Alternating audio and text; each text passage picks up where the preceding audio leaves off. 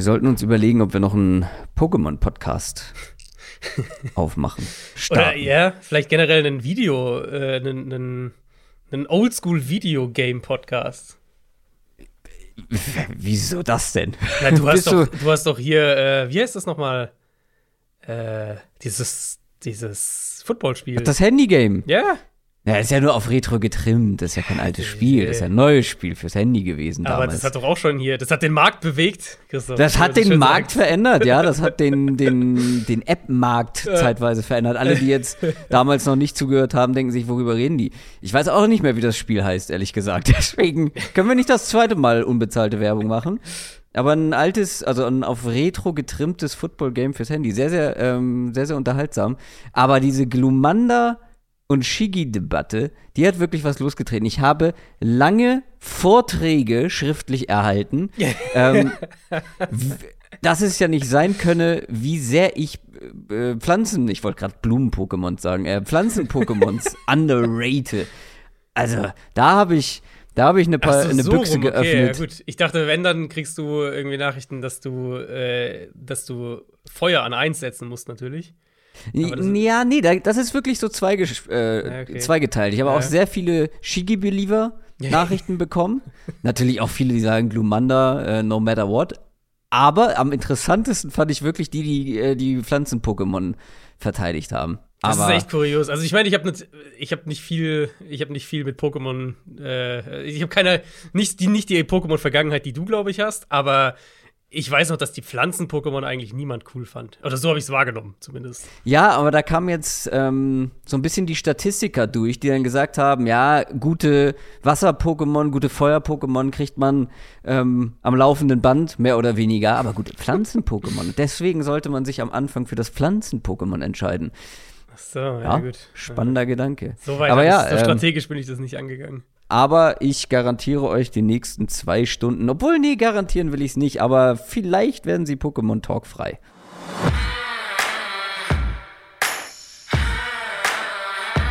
Down, Set, Talk. Der Football-Podcast mit Adrian Franke und Christoph Kröger.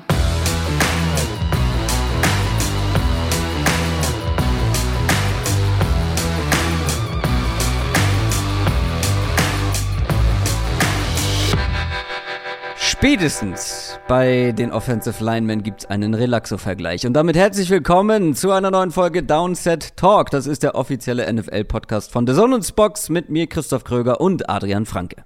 Einen wunderschönen guten Tag. Wir sprechen heute nicht über Offensive Linemen, sondern über Defensive Backs. Wir haben jeweils eine Top 5 vorbereitet für die Cornerbacks zum einen und für die Safeties zum anderen. Möchtest du jetzt schon was zu den Klassen sagen? Hat dir, oder fang, sagen wir mal nichts konkret zu den Klassen, sondern hat dir das Scouting gefallen? Hattest du Spaß? Das ist ja auch wichtig. Es geht, es geht, nicht um die Spieler, es geht um den Spaß along the way, ja. Eben. Ähm, ich finde den ja, nicht unwichtig. Ja, muss ich wirklich sagen. Also, vor allem dieses Jahr, also die, die Safety-Gruppe in, in der Spitze, wirklich rein in der Spitze betrachtet, ja. Ähm, die Corner-Gruppe insgesamt hat mir Spaß gemacht, weil da war es wirklich mhm, so, dass ich so mhm. zum siebten, achten, neunten Corner kam, wo ich ehrlicherweise bei fast allen Positionen außer Wide Receiver und Edge ähm, dann schon so, mh, mm, ja, ist okay, ne? Ähm, bei mhm. Corner reden wir wirklich noch von, von äh, wenn ich jetzt hier mal gucke, zu 3, 4, 5, 6, 7, 8. Mein achter Corner ist immer noch eine Late Second Round Grade. Also da sind wir immer mhm. noch relativ, da sind wir noch Top, Top 70, was, was die Picks angeht. Ähm, Nee, hat mir Spaß gemacht. Corner, vor allem die Corner-Klasse hat auch eine interessante Tiefe mit sehr, sehr verschiedenen Spielertypen. Ja, bei Corner gehe ich mit. Bei Safeties bin ich ganz ehrlich, haben mir, glaube ich, nur die ersten drei richtig gut gefallen. Ja, ähm, es gibt, ja, wir, wir, kommen ja gleich drauf. Also es gibt so ein, zwei Upside-Safeties noch ja, hinter der Top-Gruppe. Top aber ja, ist für mich, also für mich ist eine Top 4, ehrlicherweise, und dann ein klarer, klarer Cut auch. Ich glaube nicht, dass wir die gleiche Top 4 haben, weil ich bin der Meinung, dass ich diese Upside-Spieler höher gerankt habe, als sie vielleicht. Hm, das kann natürlich sein. Ja, ist vielleicht der Konsens, äh, aber ähm, wir werden es gleich sehen. Wie gesagt, jeder eine Top 5. Ich bin sehr darauf gespannt, aber vorher haben wir noch ein paar Dinge zu besprechen. Zum einen ein großer Dank an viele, viele neue Supporter bei Patreon, die mit dazu gekommen sind. Das hat vor allem zwei Gründe, denn wir haben zwei neue Sachen auf Patreon gepostet. Zum einen hast du ein ganz, ganz ausführliches Wide Receiver Ranking rausgehauen.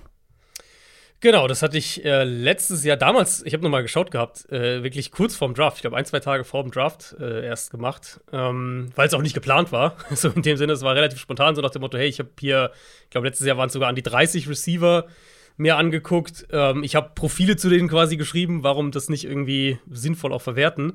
Mm, und dieses Jahr hatte ich es dann tatsächlich geplant, dass ich das, äh, das wollte ich dieses Jahr auf jeden Fall wieder machen hab's dementsprechend auch schon früher gemacht und da sind quasi alle Receiver, ich glaube äh, 26 habe ich mir für die Klasse angeschaut, ähm, eben mit einem Kursprofil, mit einer Rollenbeschreibung, wo ich die in der NFL sehe, was ich denke, was die in der NFL machen werden ähm, und natürlich auch ein Ranking und mhm. eine Rundengrade jeweils. Und dann gibt's aber auch noch eine Bonusfolge, die eigentlich gar keine Bonusfolge ist, sondern eine ganz normale Folge. Aber sie ist bei Patreon zu hören. Für alle zugänglich, nicht nur für Supporter. Und zwar die Folge von dir und unserem College-Experten Jan Wegwert zu den Linebackern und den Titans. Und zwar eine nicht zu kurze Folge. ja, ähm, also es ist natürlich nicht überraschend, dass die Folge von Jan und mir jetzt nicht in einer Stunde durch war.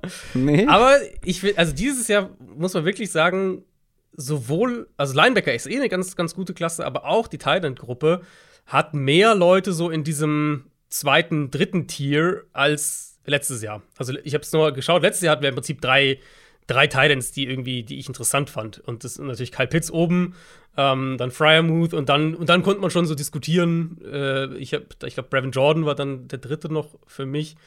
Dieses Jahr gibt es halt wirklich so eine Gruppe von drei, vier, fünf Titans, die so in dieser Viertrunden-Range irgendwo da zu Hause sind. Ähm, und ein bisschen mehr Tiefe in der Klasse. Sehr verschiedene Spielertypen, ein bisschen mehr Tiefe drin. Linebacker, sehr spannende Klasse. Auch da einiges an Tiefe und sehr verschiedenen Spielertypen drin. Also da hat man so ein bisschen wie auch bei den Cornerbacks manchmal so das Gefühl, okay, die spielen zwar nominell die gleiche Position, aber da liegen äh, 20 Pfund und äh, mehrere Sekunden im, in, in den Agilitätsdrills dazwischen. Also sehr verschiedene Spielertypen, sehr viele spannende Spielertypen auch. Äh, ich hoffe, wenn ihr die Folge schon gehört habt, dann hat sie euch gefallen. Wenn ihr sie noch nicht gehört habt, dann, dann hört ihr sie noch, weil äh, ich denke, da ist alles dabei, was ihr für die ersten zwei Draft-Tage zumindest mal auf den Positionen äh, mitnehmen solltet. Wie gesagt, die ist für alle zugänglich und zwar bei Patreon. Die Rankings, die Wide Receiver Rankings bekommt ihr nur als Supporter. Das alles findet ihr unter www.downsettalk.de slash support. Quick Question. Stichwort Supporter. Leonidas ist so einer und Leonidas hat bei Discord gefragt, welcher Spieler wird aus eurer Perspektive dank Pre-Draft-Hype in Runde 1 gedraftet, obwohl er kein First-Round-Talent ist? Ich glaube, da gibt es einige. Wir haben es ja auch schon in den Folgen thematisiert. Bei mir ist das Problem, dass ich natürlich auch in meinem Scouting immer nur so weit bin, ja, wie wir mit den Folgen dran sind sozusagen. Also ich habe mich noch nicht mit den Offensive Linemen beschäftigt. Ich muss die Linebacker natürlich noch nachholen, die ihr schon besprochen habt. Ähm, bei den Tight Ends geht sowieso keiner in Runde 1, aber da gibt es noch die ein oder andere, den ein oder anderen Spieler, den ich noch sehen muss. Trotzdem gibt es natürlich gerade so Spieler, die im Pre-Draft-Prozess, also bei der Combine und jetzt auch gerade bei den Pro Days, die ja ähm, aktuell stattfinden, beziehungsweise ja schon zum großen Teil stattgefunden haben, die da so richtig überzeugt haben, die so absurde mhm. Werte geliefert haben, aber wo man auf Tape dann denkt, ja, das sind vielleicht gute Athleten, aber ob das so gute Footballspieler sind, weiß ich ja nicht. Wen, wen würdest du dann nennen, wenn du dich auf einen festlegen müsstest? Äh, perfekte Überleitung. Perfekte Überleitung, weil ich, ich glaube, das ist so der Spieler, wo ich mit, wenn ich die größte Diskrepanz zwischen äh, meiner Grade und dem Hype habe. Und das ist Christian Watson, der, der mhm. North Dakota State Receiver, der mittlerweile immer häufiger Ende der ersten Runde gemockt wird. Der, jetzt gab es gerade äh, am Mittwoch, glaube ich, ja. Dienstag oder Mittwoch, ich glaube Mittwoch, den neuen Mock von, von Mel Kiper, dem ESPN-Draft-Guru. Der hat ihn mittlerweile auch in Runde 1 bei den Packers. So Packers Chiefs sieht man da häufiger. Ähm, und er, also er ist, du hast ihn quasi gerade beschrieben, auch wenn du es nicht, nicht, nicht seinen Namen genannt hast, aber eben dieser krasse Hype durch extreme athletische Werte bei den Tests. Ich hab's auf Tape, also, oder das Potenzial natürlich, aber in meinen Augen ist der noch echt weit weg. Ich hab, wir haben ja in der Receiver-Folge auch, auch drüber gesprochen, weil er war ja bei dir, war er ja zumindest in der Top 10 mit drin. Ähm, bei mir hat Watson eine Late Third Round Grade und mm. es würde mich an diesem Punkt nicht mehr wundern, wenn er in Runde 1 geht. Ja, da bin ich natürlich nicht so weit weg, weil er hatte mir, er hat mir ja auf Tape auch echt gut gefallen. Mhm. Ähm, ist mein Wide Receiver Nummer 6 und so. Ich könnte es verkraften, wenn ihn jemand Ende Runde 1 draftet. Ich würde ihn, glaube ich, eher Anfang Runde 2 nehmen, aber da bin ich nun wirklich nicht weit weg. Aber Stichwort Receiver, ähm, auch da, auch das haben wir natürlich thematisiert, weil ich da ganz weit weg bin von dir, aber auch vom Konsens. Das ist Drake London. Mittlerweile habe ich Angst davor, dass Drake London einschlägt. Wie gesagt, ich kann es immer nur mal wieder unterstreichen, ich gönne es jedem Spieler, wenn er ähm, ja eben einschlägt und deutlich besser wird, als ich das erwartet habe. Der wird ziemlich sicher in Runde 1 gehen. Und ich habe ihn ja nicht komplett weit weg. Ich glaube, ich habe ihn trotzdem immer noch Anfang Runde 2. Also das ist jetzt nicht, ähm, nicht so wie bei dir, dass da zwei Runden dazwischen liegen oder eine komplette Runde dazwischen liegt. Aber ich würde ihn halt als GM nicht in Runde 1 draften. Dafür habe ich zu viele Fragezeichen gesehen. Und der wird ziemlich sicher in Runde 1 gehen. Und vielleicht zu Recht, vielleicht nicht. Wir sprechen uns in drei Jahren. ja, nee, da äh, wird es von mir natürlich keine Kritik geben. Ich hätte noch eine Alternative gehabt, den hast du allerdings noch nicht gesehen. Ich hatte ihn aber mir mal aufgeschrieben, weil der auch, ich denke, sehr sicher in Runde 1 gehen wird. Und das ist einer der Linebacker mit mhm. Devin Lloyd. Ähm, wo ich so ein bisschen gehofft hatte, dass der wirklich dieser, dieser komplette Top-Linebacker ist. Aber dafür hat er in meinen Augen nicht die Physis, nicht die Power. Ähm, ich glaube, der wird, also zum einen ist er nicht der Blitzer, den ich, den ich wieder so ein bisschen erhofft hatte. Und ich glaube, dass er gegen den Run mehr Hilfe von der D-Line letztlich brauchen wird, also dass er freigehalten wird, ähm, als ich es vorher erwartet hatte. Ja, Größe und sowas, Athletik ist alles da. Aber das ist eher einer, den ich lieber Anfang Mitte Runde 2 nehmen würde ähm, und wo in meinen Augen der Hype, gerade wenn wir davon reden, dass der vielleicht sogar Top, Top 15, Top 20 geht, ähm, da ist mir der Hype ein bisschen zu groß. Eine Sache zu Drake London noch, ich habe es ja schon geschrieben. Ratet mal, welchen Vergleich der geschätzte Kollege Sam Monson von PFF im Podcast aufgemacht hat bei Drake London. Den ja, guten JJ Arcega Whiteside Vergleich. Absolut. Ja, nee, aber ich gebe es ganz, ich gebe es offen zu. Ich habe ich hab Angst davor, dass ich ihn viel zu tief habe und dass mein nächster ähm, Analyse-Bust sozusagen wird. Nach eben jenem JJ Arcega Whiteside. Aber wie gesagt, das alles werden wir in der Zukunft sehen. News aus der NFL. Kommen wir zu den News und kommen wir zu einer wirklich schrecklichen Nachricht ähm, zu Beginn. Und zwar ist Dwayne Haskins, ihr werdet, äh, werdet es wahrscheinlich mitbekommen haben, äh, Dwayne Haskins ist gestorben. Ja, ich schätze auch, die meisten werden es gesehen haben auf die eine oder andere Art und Weise. Ähm, war am Samstagmorgen wohl auf dem Weg zum, zum Training ähm, mit einigen Teamkollegen in Florida. Da sind ja gerade ein paar, paar Quarterbacks, paar Receiver von den Steelers, die da arbeiten ähm, und hat versucht, eine Autobahn zu überqueren und wurde dabei vor dem Auto erfasst und ist auch am ja, am Unfallort noch verstorben. 24 Jahre alt. Ja, du hast gesagt, also natürlich unfassbar tragisch. Und ich, ich denke, wenn man sich, wenn man sich ein paar der, der Aussagen auch von seinen Mitspielern anhört, ähm, generell von Leuten, die ihn gut kannten oder die lange Wegbegleiter waren, dann bekommt man eine ganz gute Perspektive drauf, dass so der, der Sportler, den wir natürlich in erster Linie sehen und über den wir hier logischerweise auch in erster Linie dann, dann immer sprechen, jede Woche, ähm, dass es halt wirklich nur ein Teil von dem Mensch dahinter ist und dass es da auch viele Facetten gibt, die wir einfach nicht wahrnehmen. Und letztlich äh, ist das natürlich der Part, der ihn vor allem ausmacht. Ja, total, wirklich sehr, sehr furchtbare, tragische Geschichte. Noch ziemlich jung gewesen. Ich meine, wie lange war der jetzt gerade mal in der NFL? Drei Jahre? Ja, 2019. Das war ja. unser zweiter Draft, den wir quasi begleitet haben. Ja.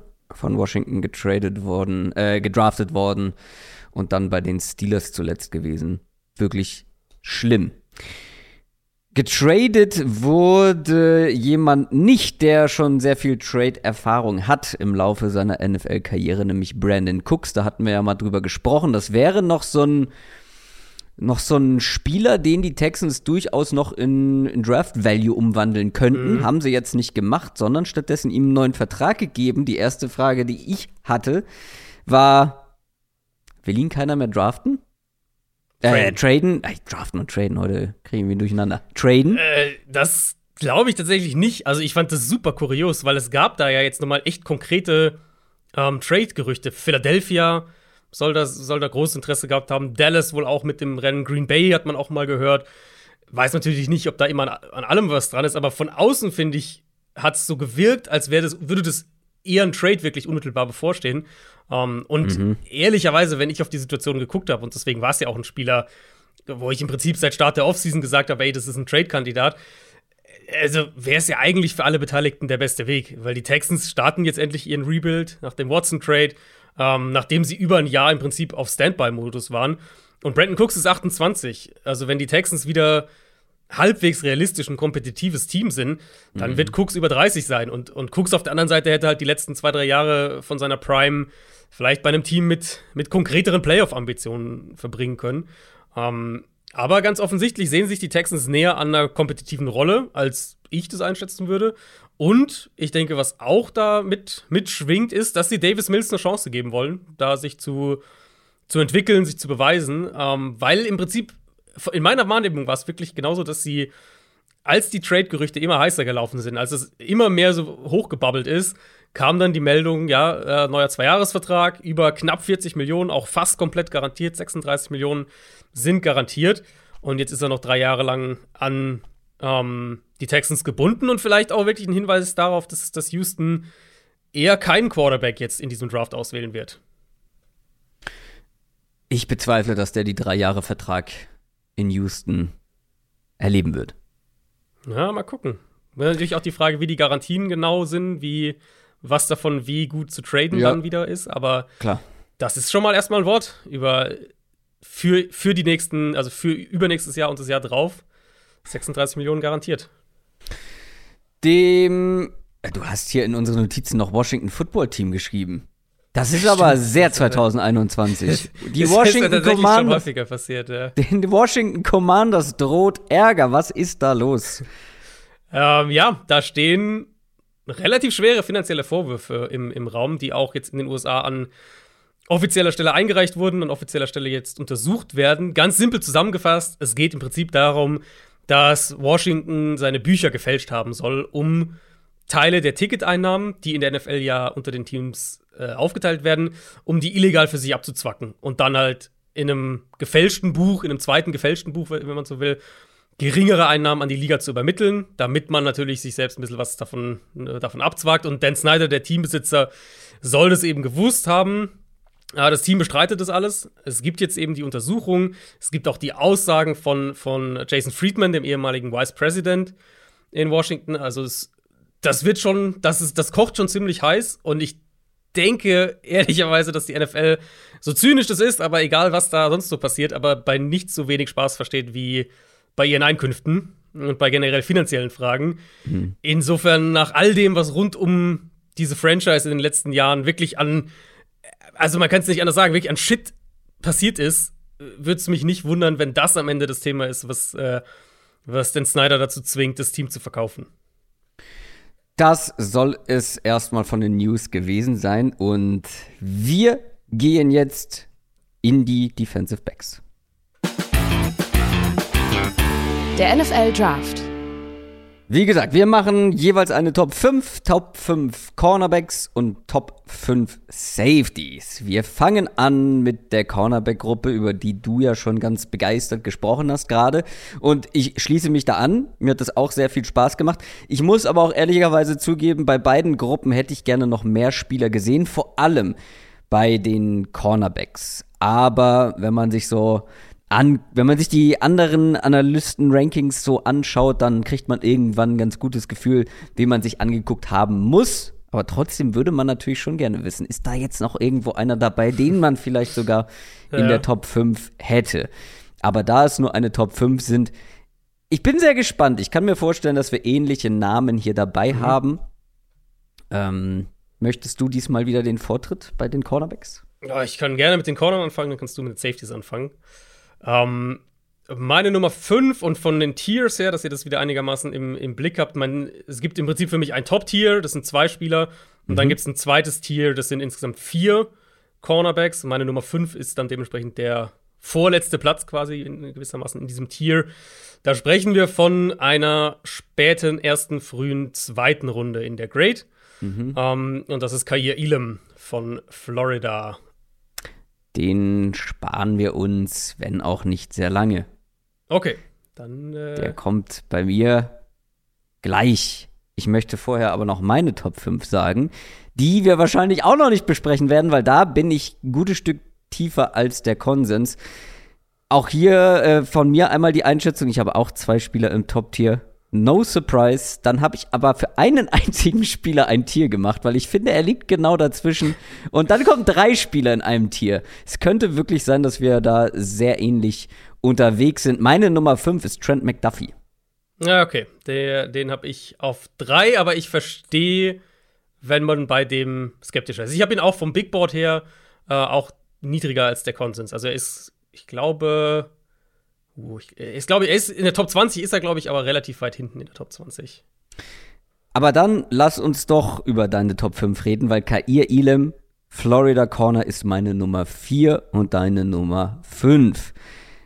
Ich würde dann mal anfangen mit den positiven Eigenschaften, weil wie gesagt, ich habe ihn einen Platz höher als du. Wir sind wahrscheinlich sehr ähnlich unterwegs. Letztendlich hat er ein, eine frühe zwei, zweite Runde von mir bekommen. Kair Elam. Ich finde einfach, dass das ein sehr spannendes Gesamtpaket ist. Gute Maße, groß, echt schnell, sowohl auf Tape als auch ähm, bei den Tests. Und ich finde, gerade bei den Defensive Backs kann sich das auch mal sehr stark unterscheiden, dass man, ähm, dass man auf Tape keinen Speed sieht und dann läuft er aber unter 4-4 bei der Combine. Bei Keilim habe ich es ähm, sowohl als auch gesehen. Er ist aber, obwohl er so groß ist, auch echt beweglich genug, um Receiver zu spiegeln, auch in Man-Coverage. Und der kommt aber vor allem über seine Physis. Der kann Receiver am Release hindern, lässt sich da überhaupt nicht abdrängen. Ähm, er bringt eigentlich alles mit, um äh, sowohl in Zone Coverage, also gerade seine Größe, seine Reichweite und seine Physis, als dann aber auch in Man Coverage Erfolg zu haben. Und vor allem, wenn man ihn pre pressen lässt. Also wenn Ja. er in Press Coverage unterwegs ist, wenn er wirklich die Receiver anpacken kann, wenn er da wirklich zugreifen kann, dann werden es auch gestandene NFL-Receiver schwer haben mit ihm.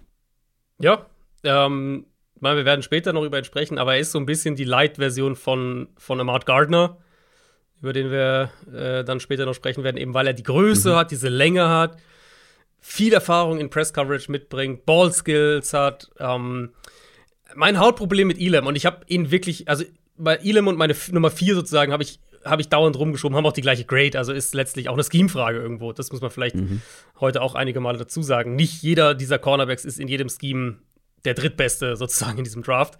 Allerdings Ähm, müssen wir es ja für uns im Vakuum Genau, genau, deswegen. Einranken. Für uns, für uns ist im Vakuum gemacht. Also das, der Hauptgrund für Elam, bei Elam war für mich ähm, die Inkonstanz in seinem Spiel. Weil du hast Snaps, wo er unfassbar dominant in seiner Press-Technik ist und wirklich ne, dem Receiver keine Chance gibt. Und dann hast du wieder Plays, wo er ein, also wo du das Gefühl hast, der, der, der sucht fast den Kontakt in der Route und ist da super grabby, zieht dann halt auch Flaggen dementsprechend. Ähm, viel zu viele. Genau, viel zu viele Flaggen. Was ja häufiger so, also wenn ihr euch einfach anatomisch überlegt, größere Cornerbacks, die mit längeren Beinen und so weiter generell längere, längere Gliedmaßen haben, wie ein, wie ein Kair Elam, wie auch ein Amart Gardner, die sind natürlich nicht ganz so agil. Ich meine, du hast jetzt gesagt, er bewegt sich ganz gut. Ich würde auch sagen, er bewegt sich halt gut für seine Größe. Aber natürlich bewegt sich ein Kair Elam nicht wie ein Trent McDuffie. Das ist ja logisch. Ähm, und wenn du dann eben in oder es mit Routes zu tun kriegst, wo vielleicht dann ne, vielleicht ein, ein kleiner, kleiner angetäuschter Cut und dann ist nochmal ein Richtungswechsel drin oder sowas. Also er muss sich halt irgendwie mehrfach neu ausrichten, muss dann wieder Tempo aufnehmen. Da struggelt so ein, ein, größerer Corner dann manchmal. Und ich finde, das hat man bei Elam teilweise auch gesehen. Und das führt dann eben häufig dazu, dass diese Art Cornerback sehr, wie gesagt, sehr grabby ist in der Route, weil sie halt den Kontakt suchen, um halt nicht den Kontakt zu verlieren zum, zum Receiver. Uh, und, und den Eindruck hatte ich bei Elam halt auch, dass der kann an der Line gewinnen. Und das ist halt schon ein absolutes Plus. Und das können längst nicht alle Cornerbacks, auch nicht in dieser Top 5. Wenn er aber halt sich mehrfach im Play noch ausrichten muss, wenn er dann wirklich Richtungswechsel und nochmal Tempo aufnehmen und so, dann, dann ist es einfach sehr inkonstant noch gewesen. Deswegen ist er für mich dann am Ende auf die 5. Das war so ein bisschen der Tiebreaker, warum er auf die 5 gerutscht ist. Der Speed, ähm, die Reichweite, die, die, wie gesagt, die, die Größe und dafür die Beweglichkeit, die machen ihn zu einem super spannenden äh, Prospect. Und ich habe ihn ja dann sogar letztlich ein bisschen höher gegradet als du, obwohl er bei mir mhm. nur auf der 5 ist. Also ich, ich, könnte, ich könnte auch Ende Runde 1 damit abschließen. Ja, genau. Also wenn den wenn denen so ein Team, was da Ende, Ende Runde 1 pickt, was, wo, wo, mhm. wo Press-Coverage gespielt wird, auch Kansas City zum Beispiel, wenn da jemand den nimmt, das wäre für mich voll, voll im Rahmen. Im Endeffekt geht es für, für Kair Elam ähm, in meinen Augen darum, konstanter, kontrollierter zu spielen. Und dann hat er sogar das Potenzial zum, zum Nummer 1 Corner. Ja, man muss aber auch dazu sagen, also ich habe natürlich nicht alle Flaggen gesehen, die es gegen ihn gab. Es waren sieben in zehn Spielen, das ist schon ordentlich. Ähm, aber ein, zwei habe ich gesehen, wo ich gesagt habe, na komm, das, also, die waren sehr kleinlich und.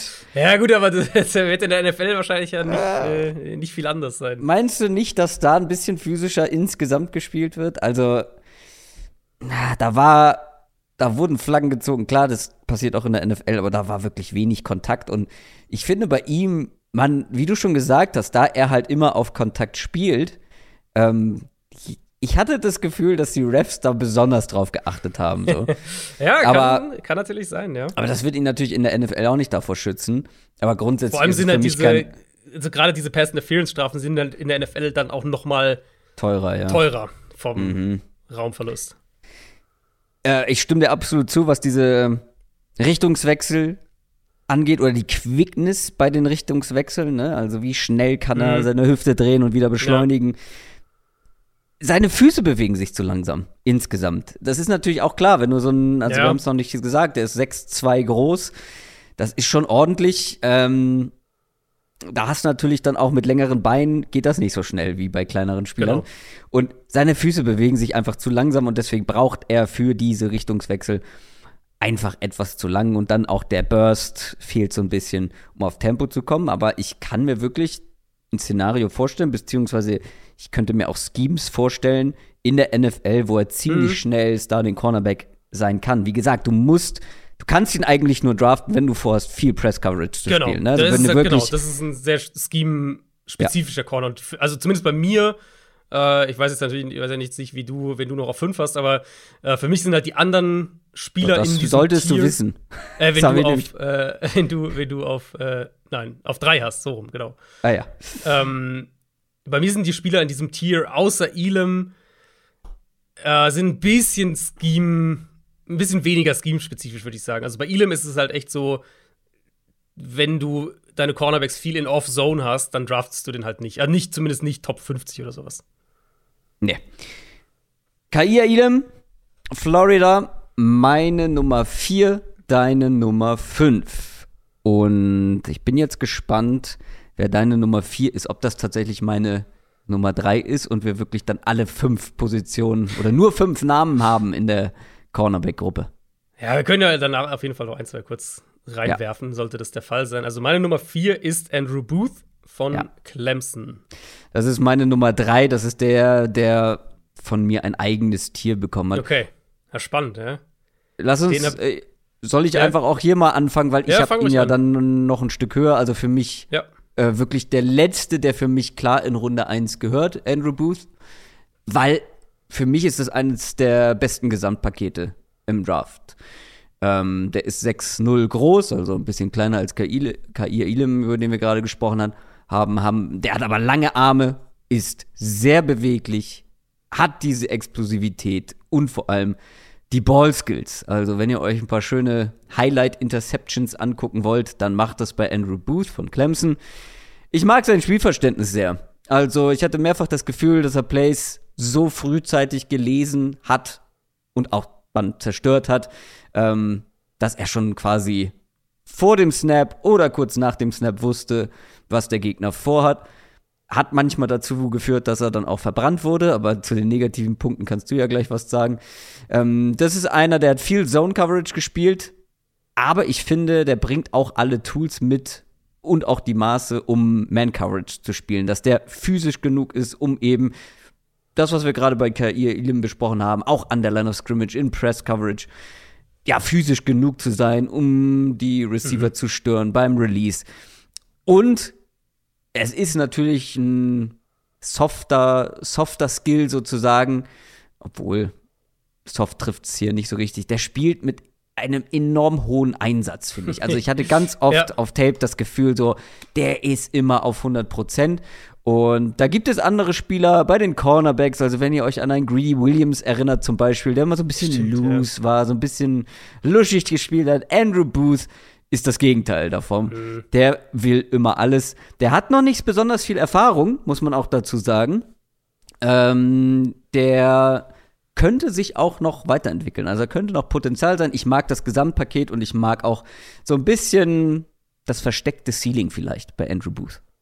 Ja, Booth und, und Elam waren halt die zwei, die ich immer hin und her geschoben habe, die letztlich auch bei mir die gleiche Grade haben.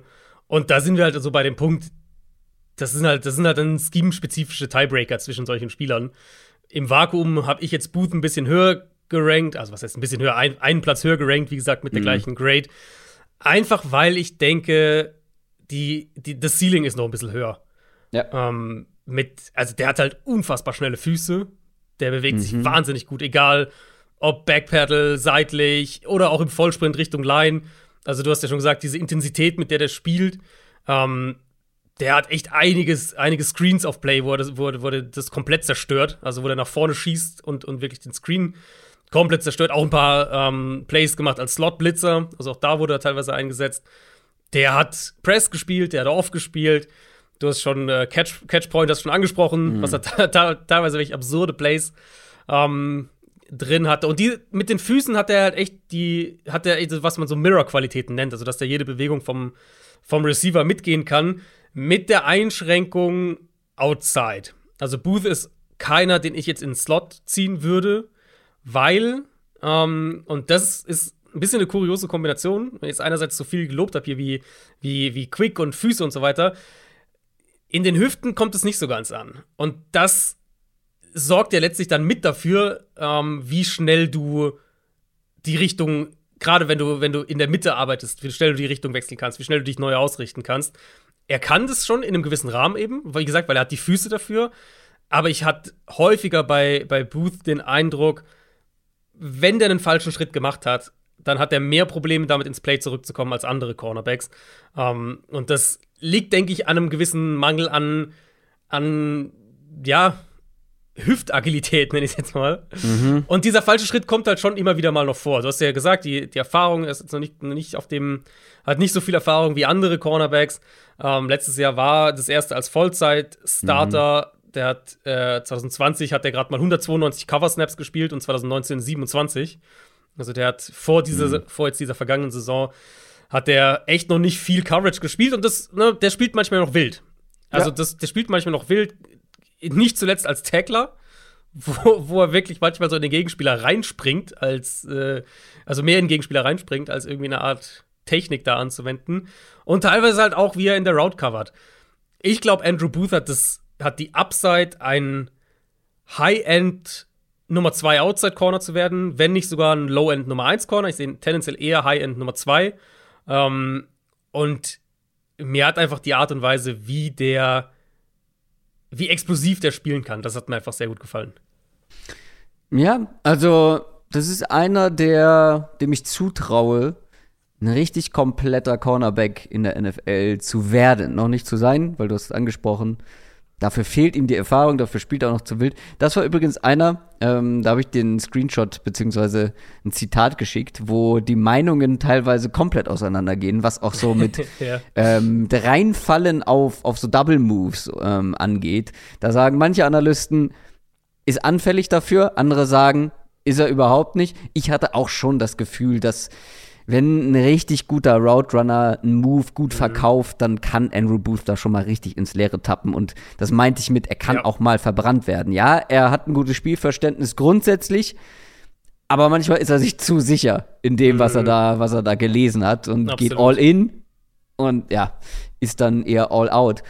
ähm, ja, also wenn man die beiden vielleicht vergleicht, äh, Booth und Elam, Elam hat halt den höheren Floor schon jetzt. Also Elam, wenn ich jetzt sage ich Bei Elam ist auch Scheme-gebundener. Ich finde, mit Andrew Booth kannst du viel ja. mehr machen, theoretisch. Nee, das ist viel auf jeden flexibler. Fall. Das ist auf jeden Fall. Aber wenn wir jetzt sagen, ich bin GM ähm, und, und sagen jetzt mal, ich, ich, ich spiele eine Defense, in die Elam reinpasst, dann hätte ich da halt relativ wenig Bauchschmerzen, den Tag 1 auch starten zu lassen. Während wenn ich ein GM bin, wo Booth reinpasst, wo ich sage, den kann ich mir vorstellen, das passt zu dem, was wir machen wollen, da hätte ich schon mehr Bauchschmerzen, den direkt starten zu lassen. Also nur so, so zum Vergleich zwischen den beiden so ein bisschen. Elam für mich hat mehr, hat mehr Floor, ja, oder einen höheren Floor, ist, ist Scheme-spezifischer auf jeden Fall. Ähm, Booth hat mehr Upside für mich. Ja, aber bei mir muss Booth weiter nach oben, wie gesagt, eigenes Tier bekommen, weil A, das Potenzial und B, die Flexibilität. Und wenn ich eben nicht mit einem bestimmten Scheme im Kopf, sondern im Vakuum ranke, dann ist der flexiblere Spieler grundsätzlich schon einen Ticken höher anzusiedeln. Außer es gibt natürlich einen absoluten Experten in einem Gebiet oder einen, äh, den, den, den Man-Coverage-Meister, dann muss man natürlich noch mal drüber nachdenken. Aber bei Andrew Booth, wie gesagt, sehe ich nicht diese Limitierung, die es dann ja bei einem Elam zum Beispiel gibt oder wie es ihn bei deiner Nummer 3 gibt. Das ist richtig, ja. Trent McDuffie äh, die offensichtliche Limitierung ist natürlich die Größe und die Länge. Die hat er einfach nicht. 5'10. Ähm, tatsächlich genauso schwer wie, wie, äh, wie Kair Elam. Ähm, also zumindest Combine, gleiches Gewicht gehabt. Oder ich glaube sogar McDuffie war ein bisschen schwerer im direkten Vergleich, ein, zwei Pfund. Also kompakter gebaut, kleiner, hat nicht die, hat nicht die Reichweite, hat nicht die Länge. Und damit wird er halt in nicht in jeder Defense funktionieren. Und, und manche Defenses werden den vielleicht sogar als Slot-Corner dann sehen und sagen, der ist vielleicht in Base ab und zu außen, aber im Sub-Package spielt der innen. Ähm, und außen muss man auch ganz klar sagen, manche Receiver werden Trent McDuffie einfach physisch vor Probleme stellen am Catchpoint. Ähm, er punktet halt mit einer wahnsinnigen Mischung aus Explosivität, Antizipation und generell der Art und Weise, wie der sich bewegt. Also McDuffie ist, hat immer einen hohen Grundspeed, der ist immer auf einem hohen Tempo unterwegs, ähm, ist dabei kontrolliert, der kann die Richtung wechselt, er kann auf alles reagieren und das ist halt letztlich das Kernargument für ihn. Also egal in welcher Hinsicht man ihn da sich anguckt, ob das jetzt ist, äh, ne, mit einem Receiver mitgehen, ob das jetzt ist, durch Traffic über die Mitte navigieren, Play antizipieren und dann wirklich auch Richtung Target explodieren. Das ist, das ist McDuffies Spiel. Aber so, der ist halt wirklich mit diesen Maßen, wird der nicht in, auf jedem Board eine, eine Top 15, Top 20 Pick sein. Nee, und bei mir würde er das definitiv nicht sein, weil ich bin ein bisschen, ich bin wirklich skeptisch bei ihm. Die positiven Attribute und Argumente sind offensichtlich bei Trent McDuffie. Aber ich sehe nicht, wie der in der NFL oder welche konkrete Rolle er in der NFL, weil ich sehe ihn überhaupt nicht outside zum Beispiel. Ich kann es mir kaum vorstellen. Und dann ist er ein reiner Slot-Cornerback und ein reiner Slot-Cornerback, auch wenn es immer wichtiger wird in der NFL, muss sich dann doch noch hinter den anstellen, die definitiv auch Outside spielen können. Trent McDuffie hat einfach auch viel zu kurze Arme. Mhm. Viel, also er ist nur 15, das ist schon mal klein für einen Cornerback. Und dann hat er wirklich absurd kurze Arme. Äh, ich könnte euch jetzt die Zahlen nennen, aber da ihr keine Vergleichswerte habt, wahrscheinlich wird es euch nicht viel bringen. Aber damit wäre er. Ich habe echt noch mal so ein paar äh, Maße von Cornerbacks angeguckt, wo ich mir auch gesagt habe, naja, die sind ja ein bisschen kleiner. Oder wir haben letztes Jahr über einen Asante Samuel zum Beispiel gesprochen, wo man mhm. gesagt hat, naja, vielleicht ist es auch so einer, der dann hauptsächlich ins Slot rückt. Viel längere Arme. Der würde mit die kürzesten Arme von allen Cornerbacks in der NFL haben. Ähm, und ich weiß nicht, gerade bei so einer po äh, Position wie Cornerback, wenn wir jetzt darüber sprechen, dass du Outside spielen willst, du hast es gerade ja schon angedeutet, den werden Receiver vor Probleme stellen. Und er hat im College schon wenig, wenig äh, Man-Coverage und vor allem wenig Press-Man-Coverage. Ja, das ist gespielt. generell ein Problem dieser Defense. Also es gibt ja noch einen, ja, ja, noch ja, einen Washington total. Corner. Ähm, Die lassen sich Washington direkt hat, fallen. Ja, genau, Washington spielt halt eine super, äh, ja, also eine relativ simple Zone-Defense, wo du eben wirklich viel, viel Abstand spielst als, als Corner. Und das macht halt manche Sachen einfach schwer zu, zu bewerten, weil ich, so wie McDuffie sich bewegt, sehe ich halt absolutes Potenzial, ein, ein hautenger Man-Corner zu werden. Jetzt vielleicht nicht in Press, weil dafür hat er einfach nicht die Armlänge, aber einer, der wirklich gut in Man-Coverage sich bewegen kann. Das hat er halt kaum gemacht bei Washington. Ja, aber du musst ja für einen Man-Cover-Cornerback musst du ja dann auch am Catchpoint da sein, weil es bringt dir ja nichts, wenn du, wenn du dran bist. NFL-Receiver können den Ball auch in einer guten Deckung fangen. Und das konnte er schon im College nicht wirklich. Der hat neun Pass-Breakups bei 100 Targets. Und da muss ich automatisch wieder auf die Arme gucken, weil ich, das ist natürlich schwierig zu vergleichen, aber ich kann das aus eigener Erfahrung sagen, weil ich auch ab und zu mal äh, im Training Cornerback spielen musste, wenn so wenig Leute da waren zum Beispiel. Und es, ich bin ja relativ flink und schnell, aber es bringt dir gar nichts, wenn du gegen einen größeren Receiver dran bist am Spieler. Hm. Du kommst nicht hin zum Ball. Wenn der Ball gut platziert ist, du kommst einfach nicht hin. Das ist natürlich jetzt überspitzt gesagt, aber ich glaube, dass das Grundproblem bei Trent McDuffie ein ähnliches sein könnte. Und dann spricht man darüber, okay, dann hat er vielleicht seine Zukunft im Slot in der NFL. Aber das haben wir ja auch noch nicht gesehen im College. Der hat gerade mal zwölf Snaps letztes Jahr im Slot gespielt. Ich weiß es nicht. Ich kann ihn mir sehr gut als Slot-Cornerback, vor allem eine Defense, die vor allem auf Zone auf, ausgelegt ist, wo er eben nicht in Press-Coverage dran sein muss von Anfang an am Receiver, wo er eben Receiver auf sich zukommen lassen kann und dann halt mit seiner Explosivität und seiner Beweglichkeit mitgehen kann. Aber ich habe wirklich hier Fragezeichen, die vor allem bei den Maßen anfangen, bei den, bei den Armen, bei der grundsätzlichen Größe. Ähm, da tue ich mich einfach schwer, mir den als Outside-Cornerback vorzustellen. Und wie gut er dann im Slot ist, muss man auch erstmal schauen. Ja, die Bedenken sind rein physisch betrachtet sicher fair. Für mich ist eher so die Kategorie äh, Chris Harris. Was, was die Rolle angeht, was ich mir vorstellen könnte, was er, was er vielleicht spielt. Dass du eben Mhm. wirklich einen Cornerback hast, der in der richtigen, in dem richtigen Scheme, also wie gesagt, ich glaube, mit, ich glaub, mit McDuffie kannst du an sich schematisch viel machen. Vielleicht halt, wie gesagt, nicht unbedingt in Press Coverage Outside spielen lassen. Das wird wahrscheinlich schwieriger sein. Ähm, aber der kann Zone, der kann Man, in meinen Augen auch Outside äh, sollte der das können. Und dann ziehst du ihn halt vielleicht häufiger nach innen. Also, dass du ihn wirklich halt in, in der Base-Defense mehr außen hast und dann je nach Matchup vielleicht auch, ich meine, wenn der Gegner einen riesigen Slot-Receiver hat, aber einen kleineren Outside-Receiver, dann, dann bleibt er halt außen. Ähm, und wenn er einen, einen kleinen wendigen Slot-Receiver hat und einen 6-4 Outside-Receiver, dann geht er halt nach innen. Also, dass du ihn da so ein bisschen Matchup-spezifisch einsetzt.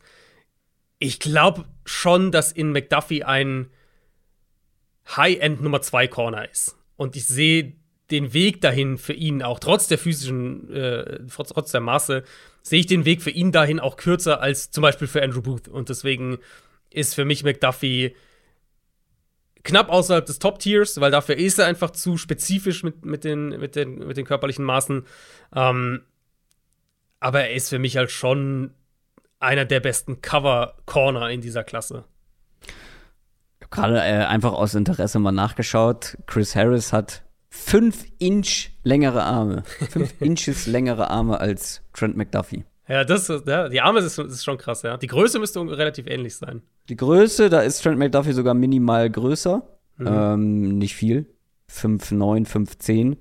Aber die Arme, die Arme werden Trent Mhm. McDuffies Problem sein und den kann ich dann nicht mit in die Top 4 packen, auch wenn er im gleichen Tier ist wie, äh, wie die 4. Aber für mich ist Trent McDuffie dann immer weiter runtergefallen. Habe ich relativ früh geguckt, weil, das muss man auch dazu sagen, der Konsens hat ihn relativ hoch, oder? Ja, ist bei vielen, also in der Top 2 sogar häufig und, und nicht Ja. wenig. Ich habe den auch schon als Nummer 1 Corner ähm, gesehen. Das- also der ist bei einigen ist der sehr, sehr hoch, ja.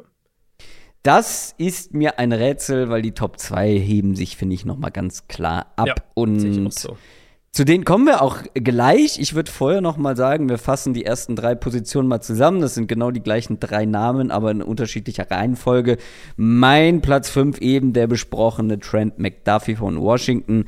Die Nummer 4 Kair Elam, Florida. Dann der Mann mit dem eigenen Tier, Andrew Booth, Clemson auf der 3. Genau, für mich ist äh, das alles ein Tier was ihr hier hört, plus dann noch ein Spieler, den können wir gleich noch am Ende kurz mhm. äh, sprechen. Kaye Ilem auf der 5, dann da reden wir für mich eben entweder ganz am Ende der ersten Runde oder halt frühe zweite Runde. Gleiche, gleiche Einstufung hat Andrew Booth bekommen von Clemson. Mein Nummer 4 Corner und dann Trent McDuffie habe ich Mitte der ersten Runde. Jetzt kommen wir zu den Top 2. Das werden die gleichen Spieler sein. Ich bin aber sehr gespannt, ob wir die gleiche Reihenfolge haben.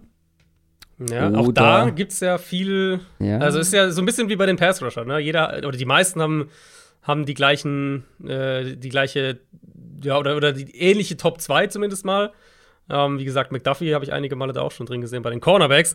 Aber die Frage ist eben, wen hat man an 1, wen hat man an 2? Meine Nummer 2 ist Ahmad Gardner. Ja, ist bei mir auch so. Das überrascht mich. Ich hätte gedacht, dass du Ahmad Gardner von Cincinnati auf der 1 hast, dann lass uns doch über ihn sprechen. Sauce Gardner, werdet ihr vielleicht schon mal gehört haben. Sauce, sein Spitzname. Der Typ ist wirklich ein, eine physische Erscheinung. Ja. Das ist so ein. Kennt ihr diese? Ich weiß gar nicht, was das sind. Das, ich habe das immer bei Messe, äh, bei Sind's so Messeständen. Pokémon, Oh, stimmt. Warte, es gibt ein Pokémon, was mir da einfällt. Dieses Baum-Pokémon mit den, mit den langen, dünnen Armen. Da bin ich, ich habe keine Ahnung. Äh, aber es gibt diese komischen, aufgepusteten Figuren, so ganz ah, große Figuren, ja, die, sich, die ja, auch so lange ja. Arme haben und die immer, diese, weil sie im Wind dann immer so hin und her wackeln. Das ist Source Gardner für mich ungefähr. Der hat unglaublich lange Arme, ist riesengroß und hat wirklich im College, ja, beeindruckend gespielt. Das ist, du hast ihn ja vorhin schon mal bei Kair Elam erwähnt, das ist auch einer, der in Press Man Corner richtig zur Geltung kommt, der beziehungsweise in Press Coverage richtig zur Geltung kommt. Der hat in seiner kompletten College-Karriere keinen einzigen Touchdown erlaubt, kaum Catches überhaupt zugelassen. Man muss dazu sagen, 2021 hat er dann auch noch kaum Targets gesehen, also es sehr wenig Targets, die in seine Richtung gegangen sind. Aber der war wirklich, ähm, er hat wirklich sportlich beeindruckt. Und wenn der diktieren kann, dann ist es wirklich ganz, ganz schwierig, gegen ihn zu gewinnen. Und mit diktieren meine ich eben auch direkt an der Line of Scrimmage beim Release. Wenn er da ähm, seinen Stempel aufdrücken kann, Kontakt mit seinen langen Armen herstellen kann, aufbauen kann, dann bekommt ein Receiver ein Problem, weil dann kriegt er keinen freien Release. Und dann hat er eben auch noch die Möglichkeit, den Receiver zu spiegeln. Also wirklich auch eine, eine Route mitzugehen. Und das ist dann doch sehr ungewöhnlich für einen Cornerback eben mit diesen Maßen. Ja, Ahmad Gardner ist ein Pete Carroll Corner aus dem Bilderbuch. ähm, wenn ihr an die, an die Seahawks, Richard Sherman Defenses denkt, diese großen, langen Cornerbacks, die, die wirklich an der Line of Scrimmage mit ihren langen Armen pressen können und dann halt wirklich sich aber auch gut nach hinten in, in eine Zone fallen lassen und oder, oder halt eben dann im Endeffekt, ja häufig ist es dann Man-Coverage im, ähm, also de facto Man-Coverage im Laufe des Plays. Das ist Amart Gardner für mich. Einer, der gegnerische Routes kontrollieren kann, einfach weil es super schwer ist, an ihm vorbeizukommen mit seiner Länge plus die Athletik eben. Ja. Ähm, der wird kaum mal bei Go-Routes geschlagen. Der bewegt sich eben nicht irgendwie hölzern oder sowas, wie du gesagt hast, der dreht seine Hüften relativ schnell für seine Größe. Backpedal sieht sehr gut aus. Manchmal ist er nicht ganz kompakt in seinen Bewegungen, was auch, glaube ich, klar ist bei der, bei der Größe 6'2. Äh, ähm, und dann verliert ah, er halt. Das finde ich, find ich freundlich ausgedrückt, ehrlich gesagt. Du meinst, dass er, dass er sich manchmal, dass es zu, dass es häufiger vorkommt, meinst du? Der ist so stark sich. Also ich weiß nicht, ob man das Wort Findest kennt, du? aber. Das finde ich eigentlich, also ich finde, er ist. Also ich finde, für seine Größe ist es okay. Für seine Größe ist es okay und für seine Größe genau. ist teilweise auch wirklich beeindruckend. Trotzdem genau. hat er, finde ich, einen zu hohen Körperschwerpunkt. Ja. Weil ist halt groß, klar. Ja. Aber trotzdem müssen wir ja urteilen, welche Rolle er in der NFL haben genau. soll. Und ich finde, genau. dass er bei den ersten Schritten oder nach Cuts Mhm. zu leicht aus der Balance gerät. Ja. Das, das war das, was wir, wir haben ja im Prinzip die gleiche Konversation eben bei, bei Kaya Elam gehabt. Ähm, deswegen meinte ich, Elam ist so ein bisschen für mich die Light-Variante von Gardner in diesem Draft. Auch Gardner ist jetzt keiner, den ich viel off im Raum haben will. Nee. Ähm, oder dass der irgendwie, dass der irgendwie permanent Routes über die Mitte verfolgen muss oder sowas. Klar, natürlich kann er das schon auch, aber die Paradedisziplin ist eben außen, pressen und mit der Physis, mit der Länge gewinnen. Und da war er halt ultra dominant im College. Ich glaube, ich bin auch nicht ganz so, also ich denke, wenn ich jetzt deine, deine Aussagen richtig deute und dein Ranking ja auch sehe, ähm, sind wir da auf einer ähnlichen Wellenlänge, dass wir, glaube ich, beide nicht ganz auf dem Hype sind, Nein. wie manche andere. Also Gardner, also bei, bei den meisten Spielern ist Gardner ja ein, äh, bei den meisten Boards ist Gardner ja ein, ein irgendwie ein Top 6, Top 8 Spieler und, und, und wird, ist safe ein Top 8 Pick auch und so weiter. Ähm, ich sehe ihn halt schon auch ein bisschen auf eine spezifische Rolle limitiert in Coverage. Aber in der kann er halt absolut dominant sein. Ja. Da würde ich absolut mitgehen. Aber die Limitierungen hat unsere Nummer eins in meinen Augen zumindest so nicht. Ich finde halt grundsätzlich, und das hat ihn dann auch auf Platz zwei fallen lassen, wenn man das so sagen kann, zum einen halt die Balance, die ich eben schon angesprochen habe, aber auch die, die Play Strength. Also, ich finde, dass er zu sehr seine Physis braucht, um, um zu gewinnen. Ähm, dass er halt diesen Kontakt zwingend braucht. Und ich bin halt gespannt, wie das aussieht, wenn er gegen NFL Route Runner spielt, die Ja, ja. einen richtig starken Release haben, die das auch, die da auch Antworten drauf haben, die da Lösungen für haben. Denn er hat, das muss man dazu sagen, nicht so wahnsinnig oft gegen gute Konkurrenz gespielt. Äh, natürlich mit Cincinnati dann noch in die Playoffs gekommen. Ähm, und wenn ich mich richtig erinnere, da auch nicht gerade schlecht ausgesehen. Ne? Nee, ähm, gegen Alabama auch. ja. Gegen gute Receiver. Genau, also das muss man ihm zugute halten. Trotzdem, man hat es noch nicht in der Häufigkeit gesehen wie bei anderen. Ich sag mal so, wenn Ahmad Gardner seine Stärken auf die NFL übertragen kann und sich vielleicht dann auch noch weiterentwickeln kann, dann wird es extrem schwer, ihn in Coverage zu schlagen. Dann kann er wirklich dieser dominante ähm, Cornerback werden und dann kannst du ihn ja auch wirklich auf diese sprichwörtliche Island stellen, alleine eins gegen eins gegen die Top-Receiver und ihn machen lassen. Aber ich, ja. ich hab's nicht so gesehen, dass ich davon vollends überzeugt bin. Also vollends überzeugt im Sinne von, dass das ein in mein, also Wo würdest, du ihn, wo würdest du ihn picken So. als GM? Wenn du, sagen würde ich wir mal, picken? du hast ein, du hast ein, ja, man-orientiertes Scheme, was viel auf Press setzt, Press-Coverage. Wo würdest du ihn? Ja, ich würde ihn Draften. rund, rund um 10, wahrscheinlich Pick 10. Also so Mhm. zwischen, zwischen 8 und 12, irgendwo da. Ich hatte jetzt 15 im Kopf, also sind wir nicht zu weit auseinander. Top 10 Kann ist dir halt schon, also der kann dir halt, das ist halt schon ein Corner, der dir eine Seite äh, wegnehmen kann. Eben, ja, ja, das Und stimmt das schon. ist halt schon echt Ja. Value. Und gerade wenn wir gucken, wir sagen, wa was spielen Defenses mehr und mehr, so diese Split-Safety-Defenses, ähm, ja, mit viel Rotation natürlich auch, dann hast du häufig nach dem Snap doch eine Single-High. Je nachdem, also e- egal welches von beiden letztlich am Ende nach dem Snap gespielt wird, der Corner, der eben es dir erlaubt, den Safety, den entweder den einen tiefen Safety woanders hin zu bewegen oder generell die Safeties flexibler rumzuschieben, weil er halt eine Seite kontrolliert, das ist schon echt wertvoll. Also das für mich ist Gardner schon einer. Äh, also es gibt in dem Draft für mich zwei Cornerbacks, wo ich mir, wo ich relativ zuversichtlich bin, dass die Nummer 1 Cornerbacks werden können und Gardner ist halt schon einer der beiden dann. Ja, ja, da gehe ich aber auch absolut mit. Sauce, Gardner, Cincinnati, unsere Nummer zwei. Kommen wir zu unserer Nummer eins und zu einem Spieler. Das ist mal wieder ein LSU-Spieler, in den ich mich ein bisschen verguckt habe. Aber für Verständlich. mich, Verständlich. also mir fehlen ja jetzt so ein, zwei Positionsgruppen noch. Ich bezweifle aber, dass einer von denen wirklich. Ich habe jetzt kein Big Board bisher gemacht, aber wenn ich eins machen würde, dann ist mein Nummer 1 Corner in den Top 3 dabei, glaube ich. Mhm. Derek Stingley, LSU Cornerback, ist für mich, nachdem ich das Tape gesehen habe, ein Top 3 Big Board Spieler. Vielleicht Top 4. wenn die beiden Edge Rusher noch. Na, ich glaube, ich würde ihn in die Top 3 packen. Ich bin bisher, wir haben ja schon häufiger darüber gesprochen, dass in vielen Klassen die Spitze fehlt. Und was Derek Stingley sportlich gezeigt hat, ist für mich äh, Spitze. Also die Cornerback-Klasse hat für mich die Spitze mhm. mit diesen beiden, mit unserer Nummer 1, Derek Stingley und mit Ahmad Gardner. Ähm, und Stingley für mich wirklich ja, ganz, ganz hoch einzuschätzen. Ich bin gespannt, was du sagst, aber Derek Stingley für mich ähm, echt beeindruckendes Tape gesehen. Ähm, das Problem bei ihm so ein bisschen ist, der hatte eine ein überragendes erstes Jahr im College bei LSU. Das war ähm, die bestbewertete Saison von Pro Football Focus eines College Cornerbacks ever.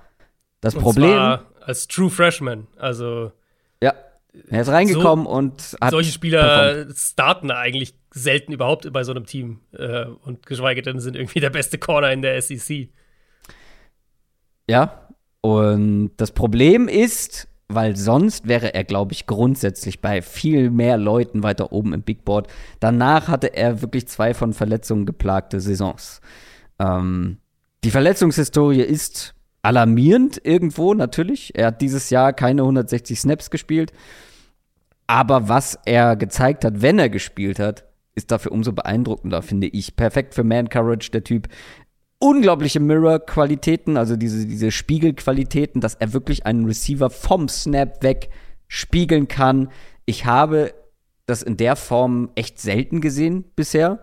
Mhm. Ähm, ich mache das nun auch erst seit, seit wir den Podcast haben in der Ausführlichkeit, aber in den letzten drei Jahren, ich weiß gar nicht, ob ich von Jeff Okuda weiß ich nicht. Äh, Okuda hat anders gespielt, ja. häufig, finde ich. Also der hat eher noch gewonnen mit so mit Closing Speed und Explosivität, mhm. fand ich.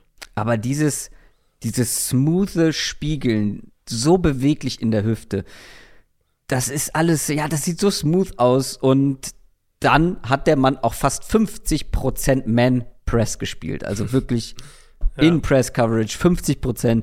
Das machen die wenigsten im College und hat trotzdem halt so super ausgesehen. Ähm, athletische Fähigkeiten stehen, sind außer Frage. Sehr schnell, sehr explosiv, bringt gute Maße mit und lässt einfach extrem wenig zu. Gerade mal eine 41-prozentige Completion Rate in seiner ganzen College-Zeit. Derek Stingley ist für mich, wenn es diese Verletzungshistorie nicht geben würde, würde er, glaube ich, hier um, um Platz 1 im Big Bot dabei sein. Man muss halt ein, ja, man muss ein bisschen was abziehen, weil er schon lange keine Saison mehr durchgespielt hat. Ja, ja, das ist schon fair, denke ich. Äh, also letztes Jahr war es eine Fuß-OP, das kann man vielleicht dazu sagen, die da ihn den, äh, ich glaube, was war es, neun Spiele, glaube ich, gekostet hat. Also er hatte nur, nur am Anfang gespielt und dann hat er sich am Fuß operieren lassen und war dann raus. Ähm, dazu kam natürlich bei LSU, also denkt, denkt, denkt zurück, 2019 war das LSU-Jahr mit Burrow und, und mit Jefferson und mit allen und, und Chase natürlich auch, wo sie den Titel ja auch gewonnen haben, dieses Monster-Team. Ähm, und die dann ja aber auseinandergefallen sind. Also wo mhm. ganz, ganz viele dann gleich, gleich nach der Saison ja schon in den Draft gegangen sind. Dann wurde der, ist der Coach auf einmal, wurde dann irgendwann äh, entlassen. Da ist ganz, ganz viel passiert. Dementsprechend natürlich auch die Umstände nicht ideal gewesen. Defensive Coordinator ausgetauscht und nochmal ausgetauscht. Und also ne, die Umstände waren auch nicht gut. Plus eben die Verletzungen. Das ist, glaube ich, Kontext, den man bei Stingley dazu sagen muss. Ja, also ich habe mir aufgeschrieben, das letzte Mal, dass ich einen Man-Corner so sticky in Coverage erlebt habe, war Jalen Ramsey Pre-Draft. Mhm. Ähm, der klebt wirklich am Gegenspieler. Ich habe mir super viel Stingley angeschaut. Ich habe mir alle Targets angeguckt von 2019 gegen ihn. Ich habe mir von 2020 Sachen angeschaut und dann noch von 2021. Da gibt es ja nicht so viel, logischerweise. Mhm. Aber ich habe mir wirklich sehr, sehr viel angeschaut, weil ich halt wirklich bei Stingley mir ein komplettes Bild machen wollte, weil der, der so all over the place gefühlt immer noch ist in der, in der Bewertung. Also der ist jetzt, niemand hat jetzt in Runde 2 oder sowas, aber halt zwischen Top 3, wie du sagst, und, und äh, irgendwie ja, so, keine Ahnung, Spieler 23 auf dem Big Board ungefähr ist, ist, ist glaube ich, so gefühlt alles dabei. Aber um, ähm, gerade in einem Jahr, wo so in so vielen Gruppen ja, eben diese Spitze genau. fehlt, genau. kann ja. ich das nicht nachvollziehen. Ja, geht mir, geht mir ähnlich. Ähm, er ist halt, also Stingley ist 6-0, 190, super Maße. Mm, er ist nicht immer der physischste Spieler, finde ich. Das fällt gegen den Run auch häufiger auf. Und wenn, es gibt ja bei ihm, bei, bei Stingley und bei, bei Kayvon Thibodeau gibt es ja diese, äh, dieses, dieses Narrativ so ein bisschen, äh, ist nicht immer all-in so mäßig, wo ich überhaupt nicht zustimmen würde. Also ich finde, das, das zeigt das Tape eigentlich überhaupt nicht. Wenn man bei Stingley das irgendwo sehen will, dann ist es in meinen Augen gegen den Run. Ich finde, da ist es schon auch mal so, dass er jetzt nicht mit All-In ins Tackle vielleicht geht. Ähm, stört mich jetzt persönlich in dem Fall nicht so. Also es ist jetzt nicht so, als würde er Tackles deswegen verpassen oder sowas, aber äh, ihr wisst sicher, wenn ihr, wenn ihr euch Cornerbacks anschaut, dass da nicht immer, nicht bei jedem ist die letzte Bereitschaft da, in jeden, jeden Run reinzuspringen. Ähm, und er hatte manchmal, fand ich, so gut er sich bewegt, manchmal ist er auch so ein bisschen aus der Balance gekommen, vor allem gegen shifty Receiver an der Line of Scrimmage. Also der Receiver, der Derek Stingley die größten Probleme bereitet hat, war Devonta Smith ähm, in, in der 2019er Saison. Da war es ganz offensichtlich. Und der, der ihm im zweitmeisten in meinen Augen Probleme bereitet hat, auch wie gesagt in der Saison, äh, das war die, die ich mir, die ich mir komplett angeschaut habe von ihm, war Van Jefferson von Florida mhm. damals, der halt auch ein super schneller, super agiler Route Runner ähm, war und ist. Das waren die zwei Receiver, die ihm am größten, die, die ihm die meisten Probleme bereitet haben, die ihn auch häufiger geschlagen haben. Kyle Pitts hat ihn auch ein paar Mal geschlagen, aber gut. Kyle Pitts ist halt auch ein Freak. Ähm, ich glaube, das sind so die, die Spieler, die, die negativ, die, die Punkte, wo ich mir am ehesten jetzt rein sportlich betrachtet äh, Kritikpunkte aufgeschrieben habe. Diese, dieser Spieler mit einem shifty Release, die auch wirklich gute Routes laufen, auch gute Cuts setzen, gerade auch nach innen. Da wurde er ein paar Mal geschlagen. Aber sonst, ja.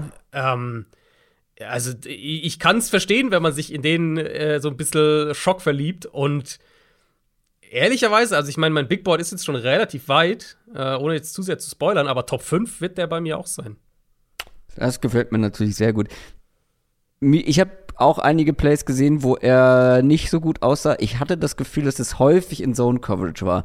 Wenn er wenn er die, die Receiver auf sich zulässt, also wenn er auch Off-Coverage spielt, ein bisschen weiter weg am Snap, ein bisschen weiter weg von der Line of Scrimmage und dann nicht von Anfang an den Zugriff hat, sondern ein bisschen mehr gucken muss, ein bisschen mehr abwarten muss und dann halt die guten Route Runner ihn vernaschen.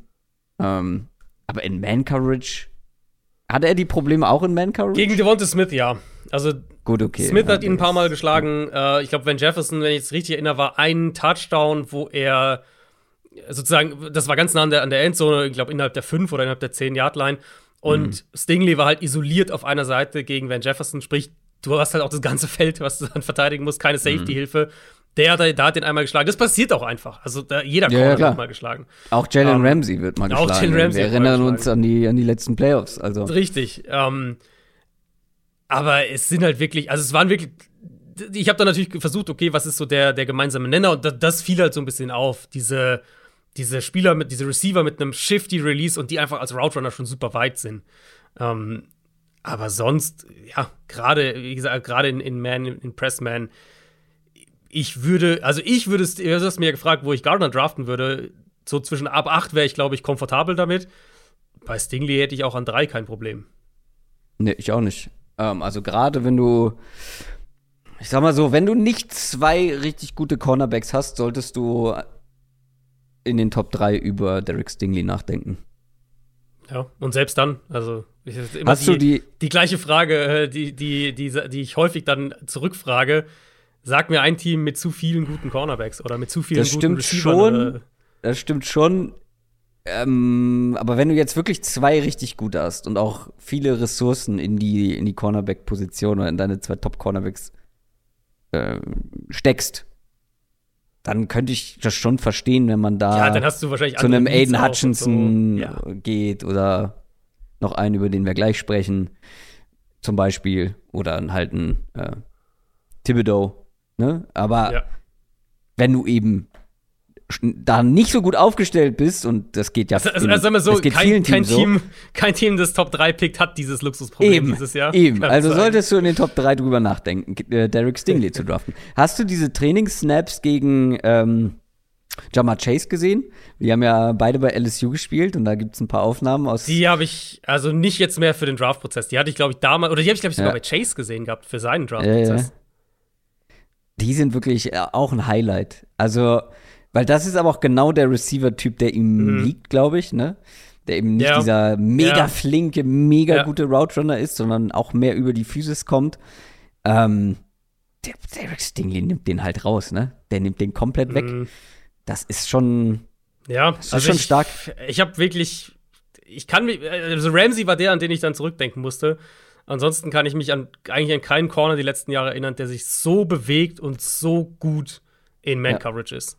Und ich weiß noch, bei Jeff Okuda, da habe ich am Ende auch gesagt, ja, klare Nummer eins, äh, von mir aus auch in den Top 5 draften. Aber ich hatte mehr Zweifel irgendwo, ähm, als jetzt bei Derek Stingley. Aber vielleicht gefällt er mir auch einfach ich, besser. Das weiß ich gar nicht mehr genau. Ich, also Doch, ich weiß noch, dass ich- Sehr. Ich weiß noch, dass ich da irgendwie so mehr, zu, eigentlich zu viele Bedenken aufgeschrieben habe für einen Mhm. Top 3 Pick. Ich habe mir Ja. bei Stingley zum Beispiel viel weniger notiert. Aber es ist, ich glaube, vi- viele sind auch von den Verletzungen einfach verunsichert. Ja, und von der, von dem, von der Entwicklung ja sozusagen. Das hatten wir ja auch bei, ja, genau. bei einigen Receivern, ne? Justin Ross und George Pickens, die halt Ja. früh dominant waren und dann Ja. stagniert es oder geht halt sogar runter, die Kurve, und dann halt kommen noch Verletzungen dazu. War ja bei, bei den beiden auch so. Ähm, das ist natürlich immer eine, letztlich was, was Teams abwägen müssen im Draft. Aber äh, also Unterschied wir reden halt ist, von finde der ich, halt- Premium-Position und, und von einem, von einem Elite-Talent in meinen Augen. Der Unterschied, finde ich, ist halt, gerade bei Defense-Spieler, da ist es halt nicht so entscheidend, ob der Quarterback wechselt, ne? Ob der Quarterback in die NFL geht. Und bei Receivern, stimmt, ja. wie einem Justin Ross zum Beispiel, nachdem Trevor Lawrence weg war, ja, sah es halt auf einmal nicht mehr so gut aus. Und dann sagt man, halt- also sage ich zumindest, ja gut, dann wird auch Trevor Lawrence da seinen Anteil gehabt haben. Vermutlich. Bei einem Cornerback kannst du das halt nicht sagen. Da kannst du sagen, okay, in einer, in einer absoluten Top-Defense ist es leichter, gut auszusehen als Defensive Back, ähm, als in einer schlechten Defense, klar, logisch. Aber da ist es Also- halt nicht so entscheidend, wenn da einer mal weggeht. Ich muss halt ehrlicherweise auch sagen, das habe ich jetzt, ich weiß nicht, ich glaube, das hatte ich jetzt noch gar nicht gesagt, wo ich jetzt ja gesagt habe, ich habe mir aus jedem Jahr auch Sachen angeschaut, auch so wirklich nacheinander. Ich habe mir erst 2019 alles angeschaut ähm, und dann noch von, von 2020 und 2021. Ich fand nicht, dass Stingley schlechter war in den Nee. anderen Jahren. Also, das ist Er halt hat so ein einfach nur weniger gespielt, ne? Genau, er hat Also, halt weniger gespielt und, und die natürlich das Team. LSU-Defense war auch nicht so gut genau, wie vorher. das Team war nicht so gut und die, dann die Umbrüche, Coaching-Staff, haben wir es ja alle schon gesagt. Stimmt, ja. Aber ich finde nicht, dass Stingley für sich betrachtet, wo ich jetzt sage, wenn ich jetzt 2021 mir angucken würde und das dann mit 2019 vergleiche, würde ich jetzt nicht da rausgehen und sagen, ja, puh, also 2021 war jetzt schon schlechter. Das, das ist halt bei mir, war wirklich nicht der Fall. Dann lass uns noch mal unsere Top 5 Cornerbacks durchgehen, bevor wir vielleicht den ein, zwei andere Namen noch nennen zum Abschluss. Bei mir auf der 5 Trent McDuffie, Washington, der etwas zu kleine, kurzarmige Corner. Ähm, auf der 4 Kair Elam, Florida. Dann Andrew Booth in seinem ganz eigenen Tier von Clemson. Und die Top 2 im Top-Tier Ahmad Sauce Gardner, Cincinnati und Derek Stingley Jr. auf der 1 von LSU. Ich mach's mal von vorne nach hinten, weil dann kann ich gleich direkt in einen übergehen, den ich nur ansprechen wollte. Äh, Stingley ist für mich auch die Eins und, und für mich ein Top, auf jeden Fall ein Top-10-Spieler in diesem Draft. Ähm, Sauce Gardner die zwei, McDuffie habe ich an der drei, da ist dann auch der Tierbreak nach Gardner. McDuffie dann auf der drei, Booth auf der vier, Kair Elam auf der 5 und dann in Runde 2 und der letzte Spieler eben aus diesem zweiten Tier bei mir ist Kyler Gordon von Washington, der andere Washington Corner quasi. Ähm, einer der athletischsten Cornerbacks in diesem Draft, der äh, einen unfassbaren Closing Speed hat, Reichweite hat, der auch ein paar Interception hatte, hatte die absolut spektakulär waren, ähm, der auch Special Teams gespielt hat, der im Slot auch tatsächlich gespielt hat bei Washington. Also der hat Outside gespielt, aber auch im Slot. Ähm, der hat mir eigentlich echt gut gefallen, muss ich sagen. Ich hab, bei Gordon habe ich wirklich. Das war so ein Spieler, wo es mich so ein bisschen geärgert hat, dass wir nur eine Top 5 machen. Und äh, weil der für mich eigentlich in diese, in diese Gruppe halt mit dazugehört. Ähm, und ich den auch gar nicht so weit weg von McDuffie sehe, wie, wie manche andere oder wie die meisten anderen. Ähm, was ich bei Gordon sagen würde, ist, das ist halt vielleicht. Bei McDuffie habe ich ja gesagt, ich glaube, der kann, der kann alles. Ähm, bei Gordon könnte ich mir vorstellen, dass der vielleicht wirklich erstmal in den Slot rückt in der NFL. Ähm, dass der, dass der, was Washington, wie gesagt, auch immer wieder gemacht hat, der hat diese Top-Agilität, diese Top-Explosivität. Ähm, und was ihm halt da helfen würde, und das ist auch so der Kritikpunkt, und deswegen ist er auch nicht in meiner Top 5, ähm, er ist einfach noch inkonstant in seinen, in seinen Reads, im Play Recognition und das fällt halt bei Washington dann häufiger mal auf. In dieser Defense, wo du eben dich viel, haben es ja gesagt vorhin, in Zone dich fallen lässt und dann musst du halt natürlich das Play vor dir diagnostizieren und dann entsprechend dann deine Breaks setzen und dann auf den, auf, aufs Target springen. Ähm, dieser Trigger ist teilweise bei Gordon noch langsamer oder er trifft halt die falsche Entscheidung. Im Slot, wenn du Man-Coverage auch viel spielst, ist es natürlich längst nicht so komplex für dich als Cornerback. Deswegen, ich könnte mir gut vorstellen, wenn Gordon in die NFL kommt, dass du den erstmal in den Slot packst und dann perspektivisch vielleicht seine Rolle erweiterst und ihn, ähm, und ihn irgendwann nach außen einsetzt. Aber der hat sehr gute Maße und vor allem diese Top-Athletik und ich finde, die siehst du bei ihm auch auf, auf Tape und er ist nicht so weit weg, dass ich jetzt sagen würde, der, äh, der braucht jetzt erstmal noch zwei Jahre, bis die Athletik auch wirklich einen Cornerback hergibt. Ja, ähm, ich habe ihn nicht ganz so weit oben. Ich fand nämlich nicht, dass man die Athletik immer auf Tape sieht. Also die Quickness und die Explosivität, die Beweglichkeit, ja. Aber ich hatte beim Topspeed Fragezeichen. Ja, ich glaube, weil er halt zu langsam denkt manchmal noch. Mhm. Ich glaube, das spielt da echt eine Rolle. Oder, oder zu viel denkt oder halt irgendwie sich unsicher ist in seinen, in seinen Reads. Und, und das, ja, und da, da finde ich, fällt es dann teilweise auf. Ja, aber grundsätzlich einer von vielen spannenden Spielern. Ähm, über einen müssen wir auf jeden Fall sprechen. Reek the Freak. ja, äh, ja, Tariq ja. Woolen. Tariq Woolen muss man ja. hier erwähnt haben. Auch wenn ich zum Beispiel einen noch höher hätte als ihn. Aber ich habe sogar noch zwei höher als ihn, aber ja. Hä? Ich habe sogar noch zwei höher als. als ah, ja, Tariq also Woolen. ist dann äh, mein, der, mein, mein viert, der Anfang von meinem vierten Tier ist, ist Woolen. Bei mir ebenfalls, aber du hast noch ein Tier dazwischen. Äh, Tariq Woolen, UTSA. Äh, also kleines College, einer, der eigentlich immer Wide Receiver gespielt hat, erst 2020 auf Cornerback umgeschult mhm. wurde, mehr oder weniger. Und das sieht man auch in seinem Spiel, dass er noch nicht so der erfahrene Cornerback ist, aber der wird nicht zu Unrecht Reek the Freak genannt. Der Typ ist 6'4. Damit ist er noch mal äh, größer als zum Beispiel ein Kair Elam. Wie groß ist äh, Source Gardner? Auch größer als Gardner, ja. Gardner ist, glaube ich, 6'3 oder so. 6'2, ja. 6'3 und, und, und also Woolen ist auf jeden Fall größer. 6'4.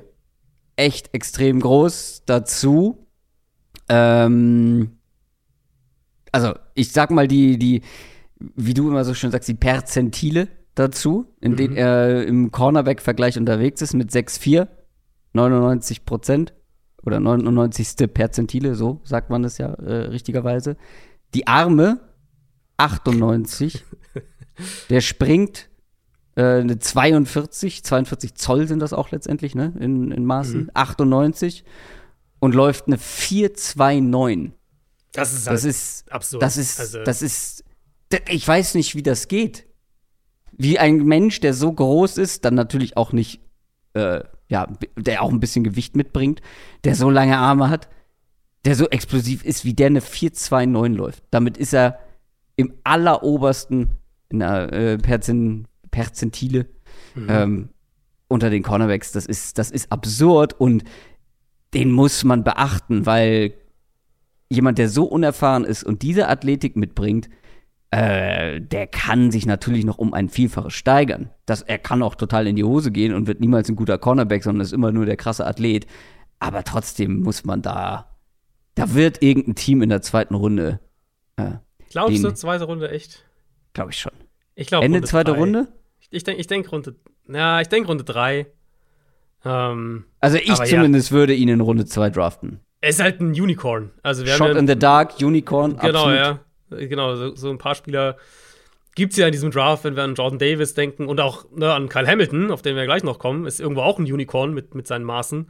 Ähm, das ist schon extrem. Also Woolen ist wirklich ein, ja, ein athletischer Freak, aber halt irgendwo schon auch noch ein Projekt. Deswegen draftest du den, wenn du den an Tag 2 draftest, egal ob jetzt Runde 2, Runde 3, dann draftest du ihn für das, was er vielleicht mal werden kann. Und, genau. und das muss man halt bei ihm schon dazu sagen, dass der echt noch brauchen wird, höchstwahrscheinlich. Aber klar, also die Upside, äh, der hat auch ein paar Mal, ich habe ein paar Mal den gesehen als, als Edge-Blitzer auch, was halt dann mhm. wirklich aussieht wie ein Pass-Rusher fast.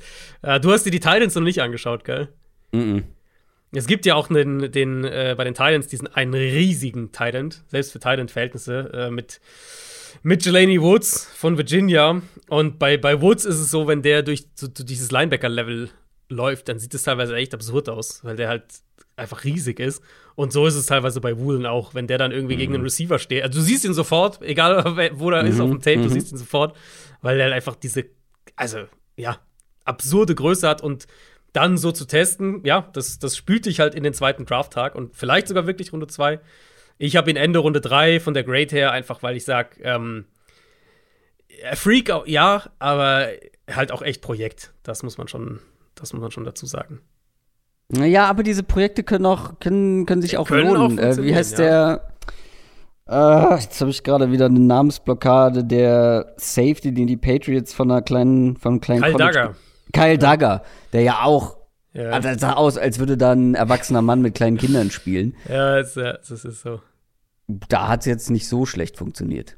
Das ist richtig. NFL ja. Starting Safety. Also, wenn äh, Tariq Woolen irgendwann ein also, NFL ja, Starting Cornerback ist, dann würde ich das in Runde 2 auf jeden Fall gewagt haben wollen. Ja, nee, auf jeden Fall. Damit kommen wir zu den Safeties. Und auch hier machen wir eine Top 5. Ich würde auch direkt reinstarten. Äh, eben hast du angefangen. Ich glaube, mein, mein Top 5 Ranking bei den Safeties ist ein bisschen wilder. Ich bin gespannt. Auf der 5 bei mir Jaquan Brisker. Ist bei mir auch so. Ich habe da guck mal, so viel dazu. viel. also ich habe da rum überlegt. Ähm, für mich sind Brisker und ich, wenn du ihn nee, hast, noch dann nicht noch nicht sagen. Okay, also es gibt für mich zwei Spieler, die da gleich auf sind.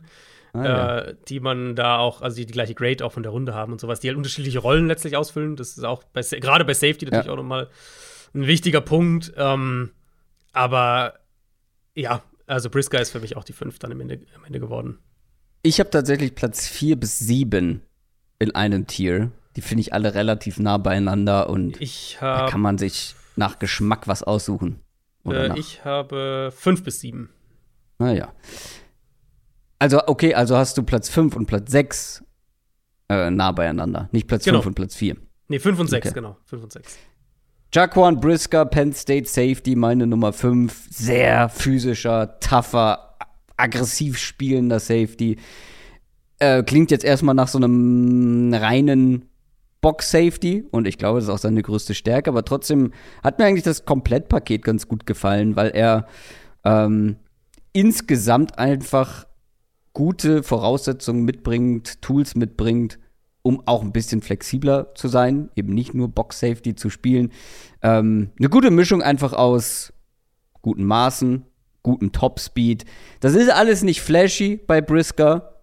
Ähm, aber ich glaube, wenn du eben so einen sehr physischen Safety suchst, bist du in Runde 2 bei Jaquan Brisker ganz gut aufgehoben.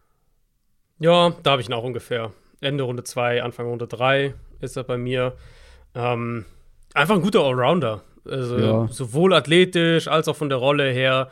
Hat mir gefallen, wenn er, wenn er Downhill arbeitet, also so Richtung Line of Scrimmage kommt. Gut bis in Ordnung in Coverage, würde ich sagen. Ähm, ja. Der passt halt gut in die moderne NFL rein. Der wird so eine Split-Safety-Rolle spielen können. Ähm, der ist jetzt nicht super explosiv im Raum in Coverage und auf jeden Fall keiner, der irgendwie eine Single-High-Rolle ausfüllt. Also schon eher in der Box nee. dann. Ähm, ich sehe ihn auch ehrlich gesagt hauptsächlich in der Box auf genau. NFL-Level. Ich sehe den genau. nicht covern in der NFL. Dafür ist er nicht explosiv genug und bewegt sich ja. auch nicht gut genug, ist teilweise dann auch zu zögerlich und, und so. Und dann auf der anderen Seite finde ich aber auch als, als Strong Safety oder Box Safety, ähm, da hat er dann auch wieder ein paar Defizite.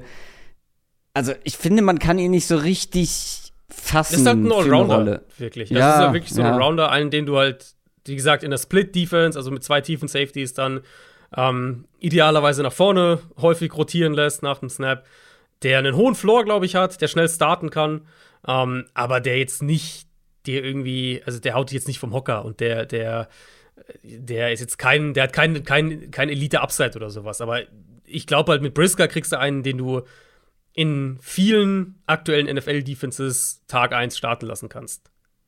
Ja wie gesagt, nicht flashy, hat mich jetzt nicht komplett umgehauen, aber äh, ich fand ihn ein besseres Gesamtpaket als so manch anderen Safety als so manch anderes Prospect, wo man sagt, okay, das ist eher einer, den wir hauptsächlich in der Box sehen, den wir hauptsächlich ja. Das oder ist gegen den. Run haben wollen, genau. Also, und er ist ein bisschen ja. vielseitiger als Ja, so manch genau. anderer. Und so die anderen wahrscheinlich guten Strong Safeties ähm, sind dann doch eher dahinter gelandet.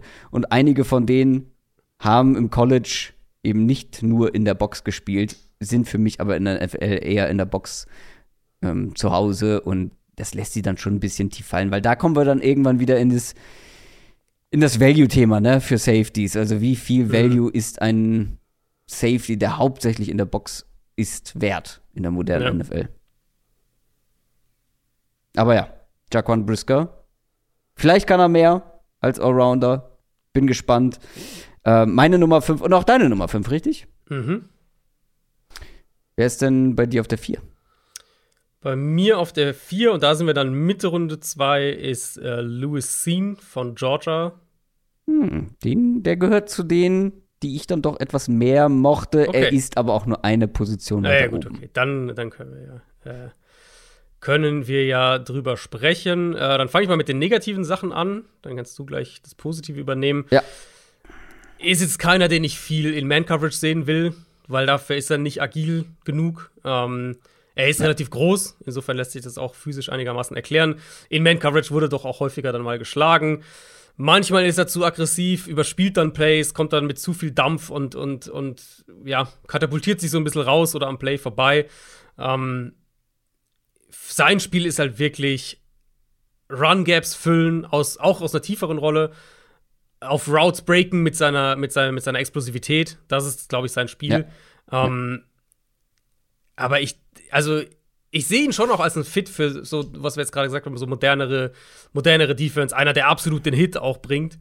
Ähm, aber die Defizite, vor allem, wenn es darum geht, was kannst du mit dem in Coverage machen, die haben ihn für mich dann doch, doch klar außerhalb dieses Top, also für mich ist es ein Top-Trio dann sozusagen ähm, gepackt. Und Scene wäre für mich dann sozusagen der, das, was für dich, äh, ähm, wer war's? Booth in der, war ein eigenes Tier Mhm, sozusagen. Also ich habe eine Top 3, dann habe ich Louis Scene und dann mit, mit Brisker fängt für mich halt so Mitte Tag 2, also späte zweite, dritte, Anfang dritte Runde an. Ach, ich mochte den eigentlich ganz gern. Äh, ich habe ihn tatsächlich auch ein bisschen höher für mich so. Tatsächlich könnte ich ihn auch noch Ende Runde 1. Ähm, Hat ein bisschen Hype da auch. Also den habe ich in einigen Mockdrafts schon so 30, 31, 32 gesehen. ja, so in dem Bereich würde ich, glaube ich, auch zuschlagen. Louis Sean, ähm, ich mag das Skillset eigentlich ganz gerne, weil du hast es ja gerade angesprochen, in Coverage dann auch gerne mal vernascht worden, ähm, gerade von richtig starken Route Runnern. Ich finde, es gibt so zwei Extreme bei ihm, die zu häufig eintreffen. Entweder, wie du gesagt hast, er ist zu, geht blind irgendwie drauf und schießt dann am Ziel vorbei. Oder er ist zu zögerlich in seinen Entscheidungen, wartet zu lange, nimmt einen Receiver nicht wirklich auf ähm, oder wartet zum Beispiel in Open Space dann mit einem Tackle. Trotzdem hat er mir sehr gut gefallen, weil ich ihn mir eben auch sehr gut in dem, was du vorhin mal angesprochen hast, in diesen Two High Safety Schemes, wo dann wo sie, wo man rotiert und am Ende ist es doch nur ein, ähm, äh, ein tiefer Safety und der andere rückt nach vorne. Und in dieser Rolle kann ich mir Sean ab Tag 1 in der NFL vorstellen, als derjenige, der eben tief beginnt und dann nach vorne arbeitet. Gegen den Run, gegen, äh, gegen den Lauf halt sofort seine Gaps trifft, in die Box. Super sicherer Tackler, hat extrem Speed um, und die Explosivität, um Ja. dann auch nach vorne zu gehen. Ähm, der hat den Speed sowohl auf Tape als auch bei der Combine gehabt. Ähm, ich meine, was willst du von einem Safety eigentlich mehr als diese Maße, Speed, Explosivität und ich finde schon, dass er ein gutes Spielverständnis hat, auch wenn er dann manchmal in der Ausführung Ja. ähm, gerade Ja. in Coverage so seine Menge hat. Aber das Spielverständnis sah für mich eigentlich ganz gut aus. Aber wenn der Ja. nach vorne arbeiten kann. Ähm, Genau. Und gerade mit seinen, mit seinem sicheren Tackling. Und ich meine, was soll denn Safety vor allem können? Für Safety sorgen, indem er sicher tackelt, indem ihm keiner durchrutscht. Ähm, ich glaube, Louis Sean könnte da ziemlich schnell ähm, ja, eine solide Rolle bekommen. Ja, von der Rolle her und von der Art, wie er spielt, ist jetzt körperlich ein bisschen anderer Typ, weil er ist ja echt, äh, ist ja echt auch größer und, und, und hat relativ lange Arme. Aber von der Art, wie er spielt, hat er mich so ein bisschen an Buda Baker erinnert, der ja auch so viel, Mhm. viel Mhm. darin, jetzt nicht unbedingt der ideale Cover-Safety ist, aber super halt darin ist, aus dem Raum Richtung Line zu kommen. Ähm, und da ungefähr sehe ich von der Rolle her äh, Louis Cena auch. Ja, und äh, der ist eine 437 bei der Combine gelaufen, Ja, ja, ja. gute, gute Sprungwerte gehabt. Ähm, dazu eine gute Größe. Also der, der, der ist eigentlich so, ja, Prototyp, Prototyp Safety für mich irgendwie. Ja, und es ist halt wirklich ähm, vor allem die, die Man-Coverage-Geschichte bei ihm. Und ich glaube, da. Genau. Also, es ist halt keiner, den du mal in den Slot ziehst. Es ist keiner, Ja, den du jetzt. Äh, wo, du, wo du mit einem guten Gefühl den gegen einen guten Receiving Tight End 1 gegen 1 stellst. Da, da kommt er halt an seine Grenzen. würde ich mit ihm auch nicht machen, aber es gibt wenig Safeties, die in, in die NFL kommen ohne Fragezeichen. Und Das er hat auch seine Fragezeichen, aber vom Rest, abgesehen von diesen Fragezeichen, hat er mir mit am besten gefallen. Und wie gesagt, deswegen auch der unterste mit einer First Round Grade. Louis Sean, meine Nummer 3, deine Nummer 4. Also fehlt äh, deine Nummer 4. Meine Nummer 4 ist einer, da könnte ich mir vorstellen, dass du ihn gar nicht mit drin hast in der Top 5. Nick Cross. Ah, das ist der, das ist meine Nummer 6. Das ist der, bei dem ich zwischen ihm und Brisker hin und her Mhm. überlegt habe. Und die auch die gleiche Grade haben. Nick Cross, Maryland. Ich finde ihn spannend. Und ich, Ja. ja. ich fand ihn halt viel spannender als alle die, also spannender als Brisker auf der 5, ähm, auch wenn es das gleiche Tier ist, und spannender als meine 6, meine 7, meine 8. Mhm. Deswegen habe ich ihn einfach ein bisschen höher gesetzt, weil der, das ist ein absoluter Top-Athlet. Auch er, Ja. gute Maße, Top-Speed, dem läuft wirklich niemand weg. Ähm, sehr explosiv und als Bonus hat er noch mal 21 Bench Presses bei der Combine draufgelegt Ja, der oder beim wiegt Pro Day. 212 Pfund. Also der ist richtig schwer für, Ja. für einen Safety. Und trotzdem super, super schnell. Ja. Einfach ein absoluter Top-Athlet und ich fand das schönste Bild für Nick Cross ist, das ist eine Dynamitstange. Ja, das, das trifft's, ja. Weil der explodiert eigentlich in jedem Play. Und entweder ist das gut und er, also, ich meine, Dynamit wurde bestimmt früher auch mal zum Abriss von Häusern benutzt, ja, und dann explodiert was und dann fällt es ganz geordnet in sich zusammen. Dynamit wurde aber auch für andere Dinge benutzt und hat einfach nur wild zerstört und am Ende kam nichts Gutes dabei raus. Und so ist Nick Cross eigentlich auch. Er explodiert in jedem Play und mal ist das Top und mal ist das Flop. Und da sieht man allein auch schon bei den, bei den Statistiken, äh, bei den Total Stats, der hat laut PFF vier Touchdowns zugelassen. Das ist zu viel. Hat aber auch drei Interceptions äh, gefangen letztes Jahr. Das ist, das ist äh, das Dynamit im Passspiel und dann das Dynamit im, Tackling und auch gegen den Run. Wenn er hittet und sein Tackling nicht verpasst, dann hittet er brutal hart. Der kann, und das hat man auf Tape regelmäßig mal gesehen, der kann Running Backs, die im Vollsprint unterwegs sind, sofort zum Stehen bringen. Wirklich flat-footed quasi vor dem Running Back, BOM! Dann schlägt es ein und es bewegt sich gar nichts mehr. Der wird nicht getruckt, der fällt nicht um. Unglaubliche Balance beim, beim Tackling. Dazu eben seine Explosivität. Ich glaube, also ich habe Nick Cross ein bisschen höher, weil ich es nicht unwahrscheinlich finde, dass wir in drei Jahren über Nick Cross sprechen und er ist einer der besten Safeties aus dieser Draftklasse. Da ist Ja. noch ein guter Weg zu gehen, aber er bringt eigentlich alles dafür mit. Die Upside ist halt riesig bei ihm. Ja. Also er ist halt mit, der, mit dem Gewicht eben diese athletischen Werte aufzulegen und mit dieser Power, die er dann halt dadurch auch hat. Das ist schon, das macht schon Spaß. Und, und auch die Art und Weise, wie du ihn einsetzen kannst. Also der hat den Speed und die Reichweite, um auch tief zu spielen. Ähm, ich glaube, da könnte er auch echt Value mitbringen in der NFL. Der hat ein paar, also auf Tape einiges an, an richtig spektakulären Sideline-to-Sideline-Plays gehabt. Ähm, der ist gerade mal 20 Jahre alt, also echt auch noch jung. Der hatte, du hast die Picks angesprochen, der hatte sieben abgewehrte Pässe außerdem letztes Jahr. Also hat auch aus, aus Plays gemacht in dieser, ähm, in dieser tieferen Rolle. Und mit der, ich könnte mir halt gut vorstellen, weil das Problem mit Cross und wieso ich ihn am Ende nicht in der Top 5 drin hatte, ist halt gerade der Unterschied zu Brisker. Brisker ist einfach deutlich weiter. Ähm, und Cross ist halt noch, was seine Reads angeht, generell, sein Spiel ist teilweise halt einfach noch unkontrolliert. Und das ist halt nicht, also das ist halt für ein Safety ein größeres Problem, sozusagen. Mhm. Das hat ihn am Ende, das war so ein kleiner Tiebreaker für mich dann. Ähm, deswegen könnte ich mir vorstellen, mit seiner Physis, mit seinen Tackling-Qualitäten, dass du den erstmal in der Boxnähe starten lässt in der NFL und die dann schrittweise eine, schrittweise eine größere Rolle gibst. Und perspektivisch glaube ich tatsächlich, dass der alles kann. Also, dass der, dass der tief spielen kann, dass der ähm, Split Safety spielen kann, dass der, wie gesagt, in Box sowieso mit der Physis spielen kann. Ähm, ja, hat mir auch echt gut gefallen. Ich habe den Mitte, Mitte Ende Runde 2 dann, also ähnlich wie Brisker, bis halt spätestens Anfang Runde 3, aber also da würde ich ihn tatsächlich auch vorher schon nehmen.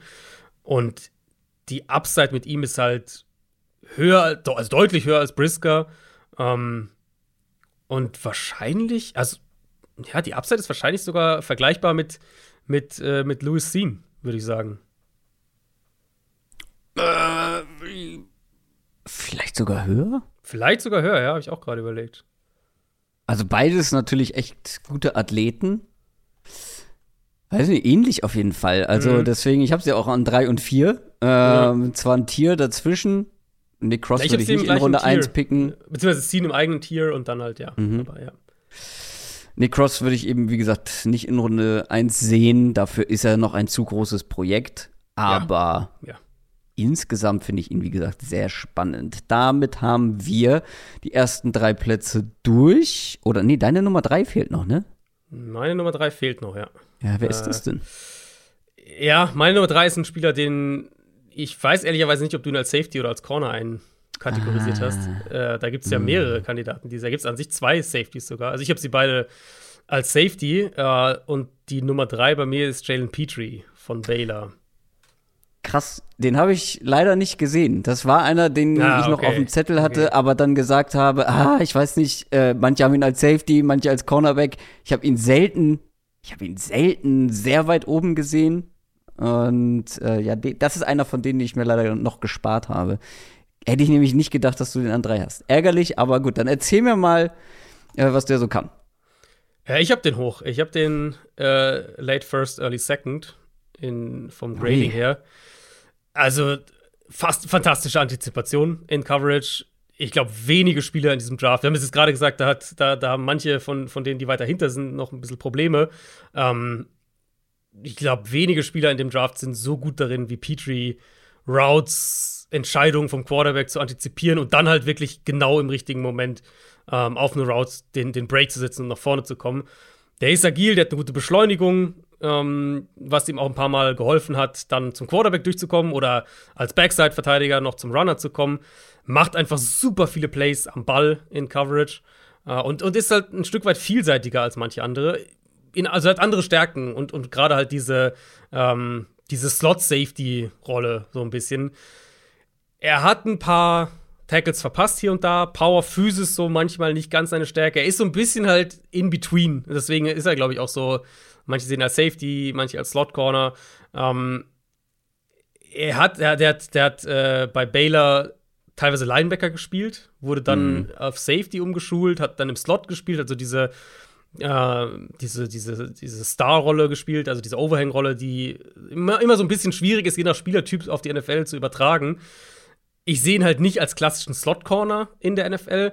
Ich denke aber, dass er primär eine Slot-Rolle in der NFL spielt und dann brauchst du halt einen entsprechenden Defensive Coordinator, der ein bisschen Kreativität mitbringt. Ich glaube, Petrie ist einer, der in erster Linie, wie gesagt, im Slot spielt, ähm, den du aber nicht unbedingt als Man-Slot-Corner haben willst, sondern den du als Playmaker in der Box haben willst. Ich glaube, so mhm. kann man es einigermaßen ähm, beschreiben. Und da hat der halt im College so viele Plays gemacht. Ob das als Blitzer ist, ob das als Runstopper ist.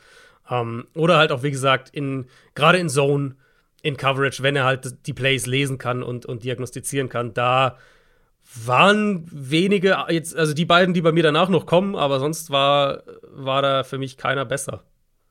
Ja, spannend. Spannend, ähm, dass er bei dir so weit oben ist. Er ist halt kein Fit für jede Defense, das muss man ja. echt sagen. Und da, das ist. Ich, ich denke, dass der in Runde 2 gehen wird, im Endeffekt. Aber er ist halt keiner, der in jede Defense passt. Auf der anderen Seite muss man auch sagen, dadurch, dass er halt eine gewisse, für einen Slot-Verteidiger, jetzt mal Slot, äh, Slot-Safety einfach, ähm, mhm.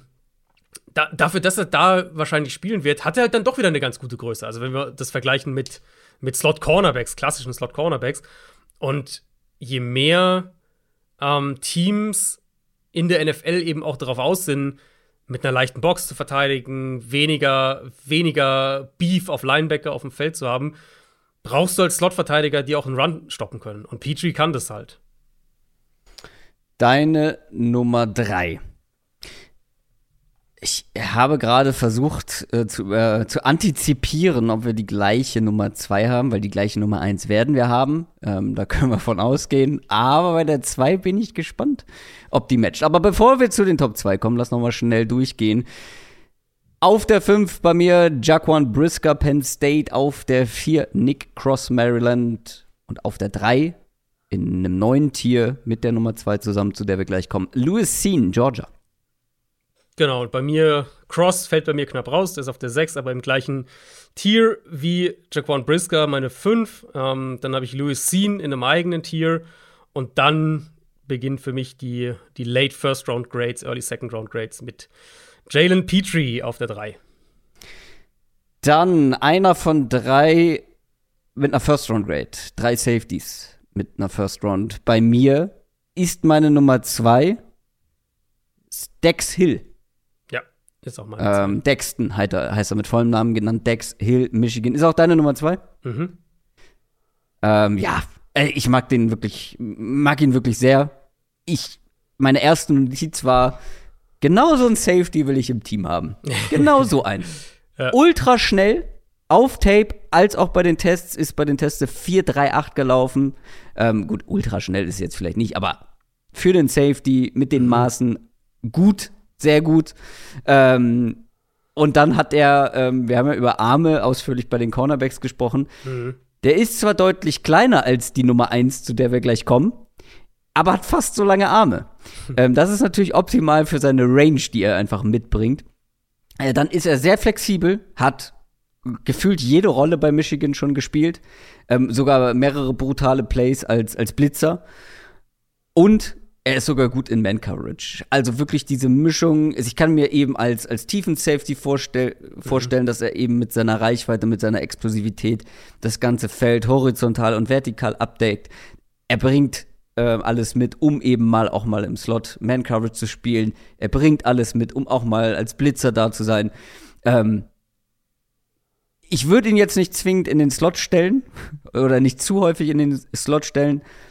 Aber Hat er bei Michigan aber viel gemacht. hat er bei Michigan Mhm. viel gemacht. Ich glaube aber, dass da. Du kannst es auch mal machen. Ich würde ihn tatsächlich ähm, noch eher als, als tiefen Free Safety sehen, Mhm. aber diese Flexibilität, die Athletik und eben, ja, die, die Man-Coverage-Skills sind alle da. Ähm, für mich, der, der, der, wie sagt man so schön, der checkt alle Boxes. So. Ja. Ähm, Ja. Für einen Safety. Ähm, und ja, insgesamt unterm Strich, wie gesagt, First Round Grade bekommt, Mitte, Ende, erste Runde. Mhm. Ähm, ich finde, ist einfach ein sehr spannender Spieler, Dexel. Da habe ich ihn auch, Mitte bis Ende, also zweite Hälfte sozusagen der ersten Mhm, Runde. genau. Ähm, ja, ehrlicherweise, meine, ihr werdet alle von Kyle Hamilton schon mal gehört haben, auf die eine oder andere Art und Weise. Aber Daxton Hill ist für mich der vielseitigste Safety in diesem Draft. Wenn wir auf Ja. Ja. Top-Qualität sozusagen gucken. Also der alles kann auf einem, oder der viel kann auf einem hohen Level. Ähm, weil er hat halt, wie gesagt, bei Michigan hat er primär im Slot verteidigt und, und da auch gecovert und da hat er auch die, äh, da hat er auch die Agilität und die Explosivität eben. Deswegen kann er das halt im Gegensatz zu zum Beispiel, ja, eigentlich allen, über die wir gerade gesprochen haben, Brisker, Scene, auch Petrie, ist halt, hat nicht diese, diese Quickness im Slot. Ähm, und gleichzeitig aber hat, hat Dex Hill halt auch den Speed, hast du ja schon alles gesagt, die Zahlen, um als tiefer Safety zu spielen. Und er hat halt auch die, die, äh, die Beschleunigung, um da zu spielen. Also, dass du sagst, du, brauchst einen, der viel Raum abdecken kann, der, der sich schnell die Hüften drehen kann, der sich schnell neu ausrichten kann, der Instinkte auch hat.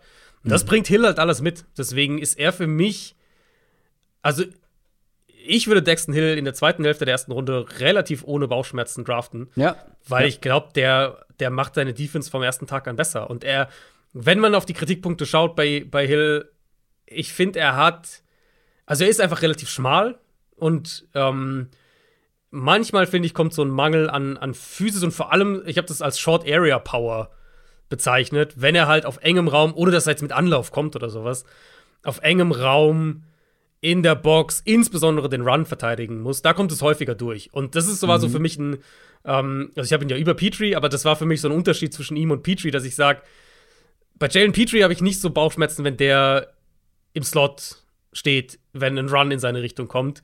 Daxton Hill will ich da nicht unbedingt haben. Deswegen könnte ich mir halt auch, wie du gesagt hast, vorstellen, dass er mehr noch tief spielt in der NFL, aber du kannst den auch in den Slot ziehen und da man covern lassen. Ich habe mir eine andere größte Schwäche aufgeschrieben, die wahrscheinlich den gleichen Ursprung hat. Ähm, weil er ist ja, also die, die perfekten Maße hat er, glaube ich, nicht. Ich habe jetzt die genauen Zahlen nicht, nicht vor mir, aber er ist zumindest nicht der physischste, genau. zumindest nicht ja, auf genau. Tape. Und, ähm, das ist auch leicht, also ein bisschen leichter, ja. Ähm, ein bisschen schmaler einfach, ja. Ich fand, dass es vor allem dann am Catchpoint ähm, sich bemerkbar mhm. gemacht, gemacht hat, dass er da häufig auch gut dran war an den Receivern. Ähm, Gerade wenn er eben, ja, wie du gesagt hast, viel im Slot auch Mad Coverage gespielt hat oder zumindest äh, einen, einen Receiver als Assignment sozusagen hatte, dass er dann sich am Catchpoint nicht durchsetzen konnte. Das zeigt sich dann auch äh, in den Statistiken, hat wirklich keine gute Forced Incompletion Rate. Also äh, wie viele Targets er dann auch wirklich verhindern konnte. Und auf Tape sieht man dann, ja, er ist dran, aber er kann den Catch nicht verhindern. Und mhm. ähm, das ist natürlich auch nicht optimal. Das war für mich so die größte, ähm, das größte Gegenargument bei Dexel. Ja, Nee, und das ist ja auch wiederum was, wo du, also es, ja, in manchen Aspekten wird es dann mal ein Thema sein, wenn du halt dann in die Situation kommst, dass deine Titan covert oder sowas in der Richtung. Aber es, ich glaube, es gibt ihm halt immer noch mehr als genug Optionen, ja. in verschiedenen Rollen in der Defense Value zu haben. Ja, genau. Also, wenn du halt wirklich eine sehr flexible Defense spielen willst, dann ist Dex Hill eigentlich genau der richtige Safety für dich, oder? Ja, ja, so würde ich sagen. Dann kommen wir zu unserer und wahrscheinlich unser aller Nummer 1 bei den Safeties, eins der Top Prospects in dem diesjährigen Draft. Sein Name Kyle Hamilton, Notre Dame Safety. Wo fängt man an bei Kyle Hamilton? Kyle er ist Hamilton, groß, sehr groß. Er ist sehr, sehr groß. Ähm, ich habe irgendwie zwischendurch das Gefühl gehabt, so, er sieht ein bisschen aus wie Cam Chancellor und spielt wie Earl Thomas. Das ist natürlich hochgegriffen. Also trifft auch nicht zu 100 Prozent, aber es war so mein erster Gedanke, den ich hatte. Der ist wirklich ein Monster, der Typ. Der ist 6'4. Ich glaube, der ist so, so, ja, ich glaub, der ist so groß wie Drake London. Also von der, von der, von der Länge her. Ja, weiß nicht, ob Drake London jetzt ein äh, gutes Beispiel ist. Aber, nein. äh, aber, aber, aber doch, doch, wenn Drake London. Ist Drake London 6'4 groß? Ich meine, der wäre in der Richtung, ja. Aber er ist keine 220 Pfund schwer, oder? Das weiß ich nicht auswendig. Die Receiver-Werte sind schon wieder zu lange her. Kyle Hamilton ist auf jeden Fall 6'4 und 220 Pfund schwer. Und ist, also du siehst es nicht unbedingt, wenn du es weißt, und das ist positiv gemeint, weil ähm, er sich eben nicht so bewegt. Ähm, gleichzeitig, wir haben eben über Flexibilität gesprochen, Kyle Hamilton ist einfach die, die personifizierte Flexibilität. Der hat ähm, eigentlich alles gespielt, er hat im Slot gespielt, in der Box, als Blitzer, als tiefer Free Safety. Riesiges Spielverständnis, wie ich finde, hat Plays antizipiert und dann kann er sie eben mit seiner Explosivität, seiner Range, die er mitbringt, seiner Toughness auch, ähm, zerstören diese Plays. Ist dazu ein sicherer Tackle und das Auffallendste einfach bei Kyle Hamilton, und das finde ich ist eins der wichtigsten Themen bei Safeties allgemein, der ist eigentlich am Ende eines Plays immer in Ballnähe zu finden.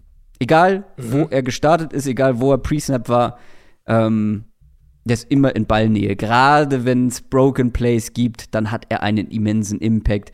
Ähm, und das auf unterschiedlichste Art und Weise. Aber jetzt übergebe ich einfach mal den Staffelstab an dich, damit du auch noch ein paar positive Dinge hast, weil es ist ja auch deine Nummer 1, Kyle Hamilton.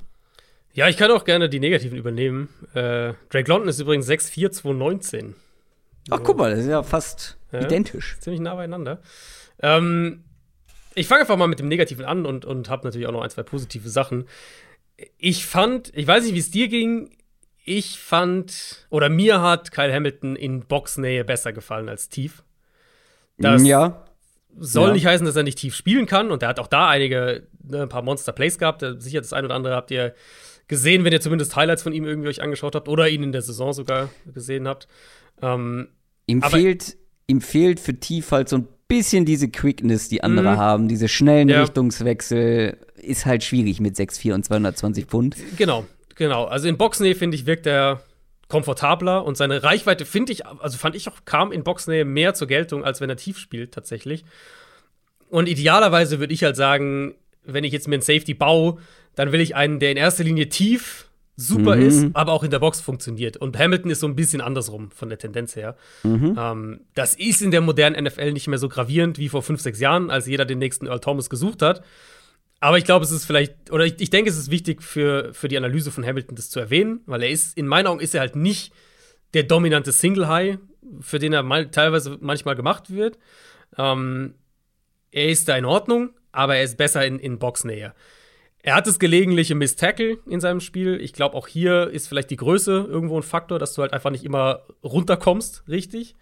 Ähm, und dann waren es halt diese athletischen Tests, ne? Hattest du jetzt, glaube ich, weiß nicht, hattest du schon gesagt, die, äh, die Tests bei ihm, die ja so ein bisschen den Draftstock haben.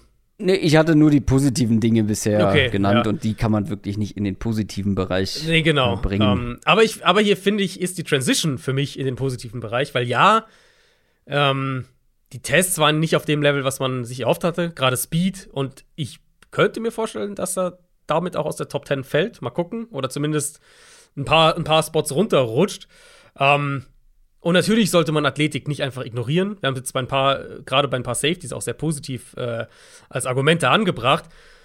Aber überbewerten würde ich es halt auch nicht, weil, weil bei Hamilton ist es wirklich die Antizipation, dieser Trigger ist einfach unheimlich stark, dieses Spielverständnis.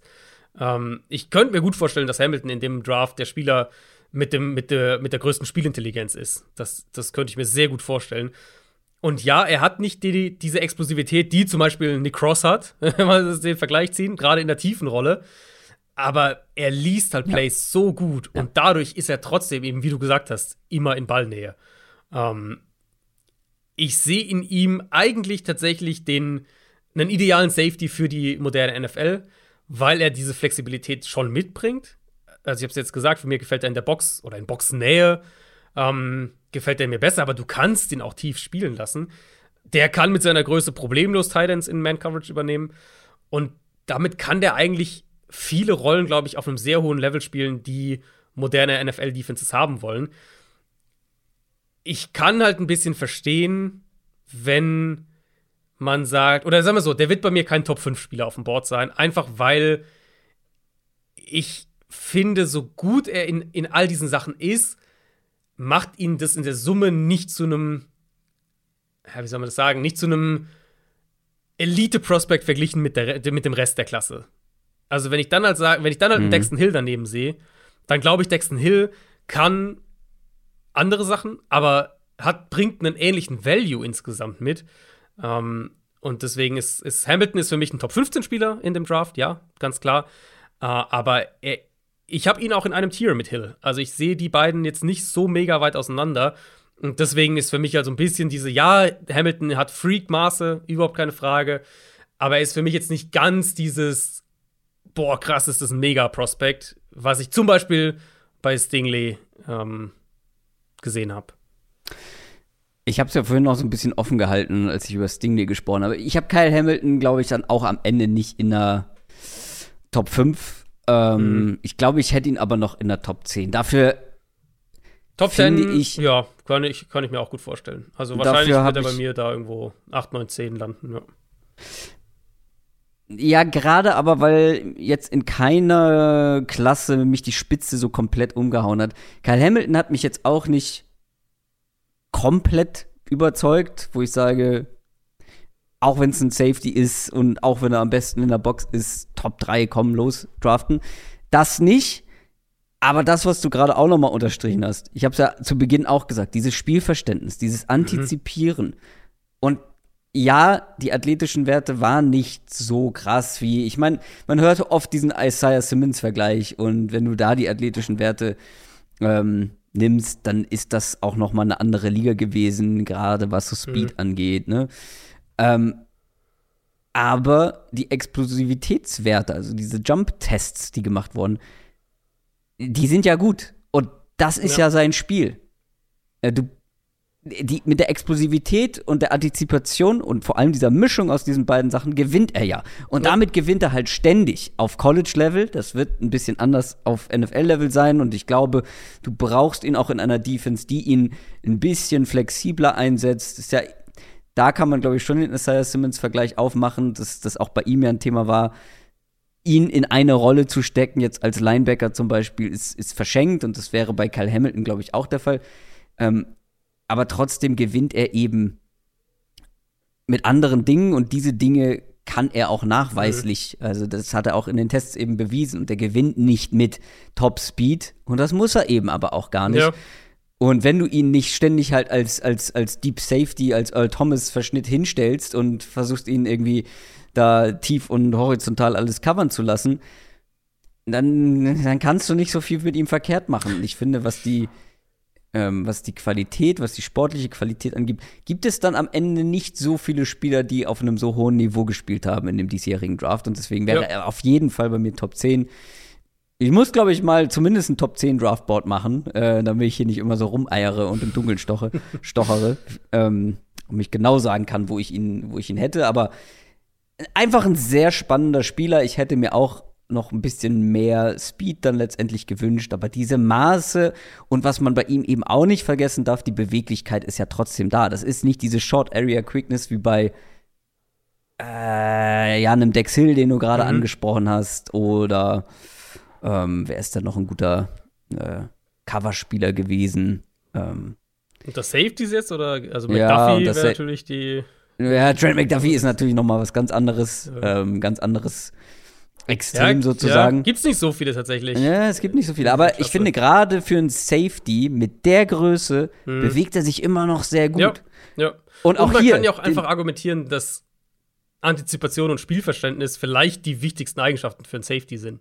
Oder ja. auf jeden Fall ein, also ne, Top Zumindest 3. fehlt es bei vielen daran. Ne? Genau, also. ja. Und, und du brauchst ja einen, der da keine Fehler macht. Und da finde ich, ist der Simmons-Vergleich halt eigentlich ganz spannend, weil für Simmons war es ja wirklich eine Herausforderung, sich zum einen, also zum einen näher an die Line of Scrimmage bewegt zu werden und dann in der Position eben, wo halt alles noch viel schneller um dich herum passiert, weil du nicht den Überblick hast, wenn du weiter hinten stehst, ähm, dann alles zu, zu lesen und rechtzeitig zu erkennen. Und er hat tatsächlich, also im Prinzip mhm. kann man sagen, Simmons hat seine, seine Rookie-Saison gebraucht, um das zu entwickeln. Und ich glaube, das wird halt bei Hamilton nicht so sein. Der kommt halt rein nee. und kann das. Und das, klar, ähm, das ist natürlich eine Kompetenz, die, die deine Defense sofort deutlich besser macht, keine Frage. Und auch hier nochmal, wenn du den halt dauerhaft im Slot aufstellst, dann machst du was falsch. Ja, wenn du ihn dauerhaft tief aufstellst, ja. machst du was falsch. Wenn du dauerhaft ihn als, als ähm, Strong Safety in die Box stellst, machst du auch, glaube ich, was, was falsch, weil du dann eben seine mhm. Versatilität verschenkst. Nee, ja, ich will, also Hamilton will ich in einer Rolle, wo er viel eben so diese Split-Safety-Rolle hat und dann wild alles macht. Also mal nach vorne rotiert, mal einen Tight in Man Coverage übernimmt, mal, äh, mal in der Box steht, mal wieder tief, so, also wirklich was sagst ne, du, flexibel. Was, was sagst du zu einem Derwin James Vergleich? Jetzt mal, ohne dass ich die beiden irgendwie mit Maßen und Athletikwerten ja, verglichen habe. Ist halt noch mal ein krasserer Man-Cover-Spieler. Ich habe so ein bisschen, äh, wir haben jetzt über Isaiah Simmons äh, äh, gesprochen, ich habe so ein bisschen Justin Simmons in ihm gesehen, der, der Broncos-Safety. Ah, ja, ja. Der auch ja, irgendwo habe ich auch gelesen, eine Mischung aus Isaiah und Justin Simmons. Ja, ja okay, ja. Ähm, also, weil, weil Justin Simmons ist ja auch recht groß. Mhm. Und der kommt, finde ich, halt super in so einer Defense zur Geltung, wo er eben diese flexible, was er ja in, in Denver auch viel gespielt hat, diese flexible Rolle halt bekommt. Und da, da muss Hamilton halt auch einsetzen. Und dann ist ja letztlich die Frage, wo, wo siehst du den Value davon? Also, der Value ist natürlich ein anderer verglichen jetzt mit einem mit einem dominanten Single High Safety. Also das ist mhm. immer, wenn ich jetzt überlege, was hat den größten ähm, den größten individuellen Value unter Safeties, dann ist es für mich immer noch einer, der tief alles abräumt und und sozusagen deine Pass Defense konstant verankert gewissermaßen. Und das ist halt nicht Hamilton. Ähm, aber das heißt ja nicht, dass er nicht trotzdem einen hohen Impact haben kann. Nur wie gesagt, wie hoch man das dann einschätzt und wie äh, ja, wie, wie man das vom Value her letztlich auf einem Big Board auch sortiert. Ich glaube, da werden die Meinungen schon ein bisschen auseinandergehen. Ich denke, dass der Top 15 auf jeden Fall geht. Könnte mir aber mehr und mehr vorstellen, dass er tatsächlich auch zwischen 10 und 15 eher dann geht. Also außerhalb der Top 10. Äh, kleiner Fun-Fact noch, weil ich es mir gerade aufgerufen habe äh, und Stichwort Athletiktest nicht allzu hoch, also schon mit in die Bewertung einfließen lassen, aber nicht zu hoch hängen und nicht das komplette, äh, den kompletten Scouting-Bericht umschreiben, nur weil die Tests ein bisschen underwhelming waren. Derwin James hatte schlechtere äh, Bewegungstests als Kyle Hamilton beispielsweise. Ja. Also Shuttle und Three Cone, beides langsamer als Kyle Hamilton. Und trotzdem macht sich Derwin James jetzt nicht so verkehrt, wenn er mal fit ist in der NFL, auch was Beweglichkeit angeht. Ähm, dementsprechend, ja, für mich, für mich, ja, einer der, einer der besten Spieler in diesem Draft. Ich glaube, da können wir uns auch mhm. drauf einigen. Kyle Hamilton. Lass uns auch hier können wir, glaube ich, ja, zumindest einen würde ich gerne noch ansprechen, mhm. ähm, gleich, meine Nummer 6, aber einmal noch die Top 5 durchgehen. Also Jaquan Brisker, Penn State auf der 5, Nick Cross auf der 4 von Maryland, dann der Tierbruch zu Lucene, Georgia auf der 3 und Dexton Hill, Michigan auf der 2. Und für mich schon ein eigenes Tier ist Kyle Hamilton auf der 1. Ja, ich habe äh, Hamilton und Hill sind sozusagen mein Top-Tier ähm, dann habe ich Petrie auf der 3, Lucine auf der 4 und Brisker eben auch auf der 5. Und da, und ich habe eben Cross, wie gesagt, auf der 6. Und dann ist für mich schon auch, da beginnt dann so langsam aber sicher der, der Drop-Off, was ich, was, was ich ganz am Anfang gesagt hatte. Äh, Corner ist echt tief. Safety, finde ich, kommt dann ja. schon der harte Cut. So ja. relativ bald. Also da kann man noch ein, zwei dazu nehmen, aber dann ist, ist schon auch ein, ein Cut. Ich würde gerne noch kurz über Kirby Joseph sprechen. Mhm, das wäre einer von denen, die ich da, den habe ich Ende Runde 3. Kirby Joseph, Illinois, ähm, ich finde einfach, ich finde, das ist ein spannender Spieler und ich hätte ihn gerne mit in die Top 5 genommen. Ich konnte es dann nicht vor mir selber nicht ganz rechtfertigen, ähm, weil wir haben ja gerade über Spielverständnis und so weiter gesprochen und das ist einer, der, finde ich, gerade da zu viele Fehler gemacht hat. Ähm, und auch noch ein paar andere äh, negative Sachen. Aber Kirby Joseph ist einer, der hat viel Single Deep Safety oder mhm. Deep Single Safety, wie rum sagt man. Äh, ihr wisst auf jeden Fall, was ich meine.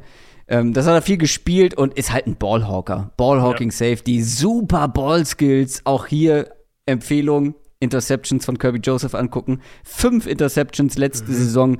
Ähm, richtig gute Forced Incompletion Rate. Ist halt, wenn er in der Nähe ist, dann zerstört er dir auch ähm, den Catch und dann ja. hat er Impact. Das liegt an seinen unglaublich langen Armen, unglaublich langen Beinen, richtig lange Reichweite. Der hat halt das Problem, wie ich finde, also mehrfach, wenn der Ball in die Richtung ging, wo ich Kirby Joseph erwartet hatte oder hätte, war er nicht da.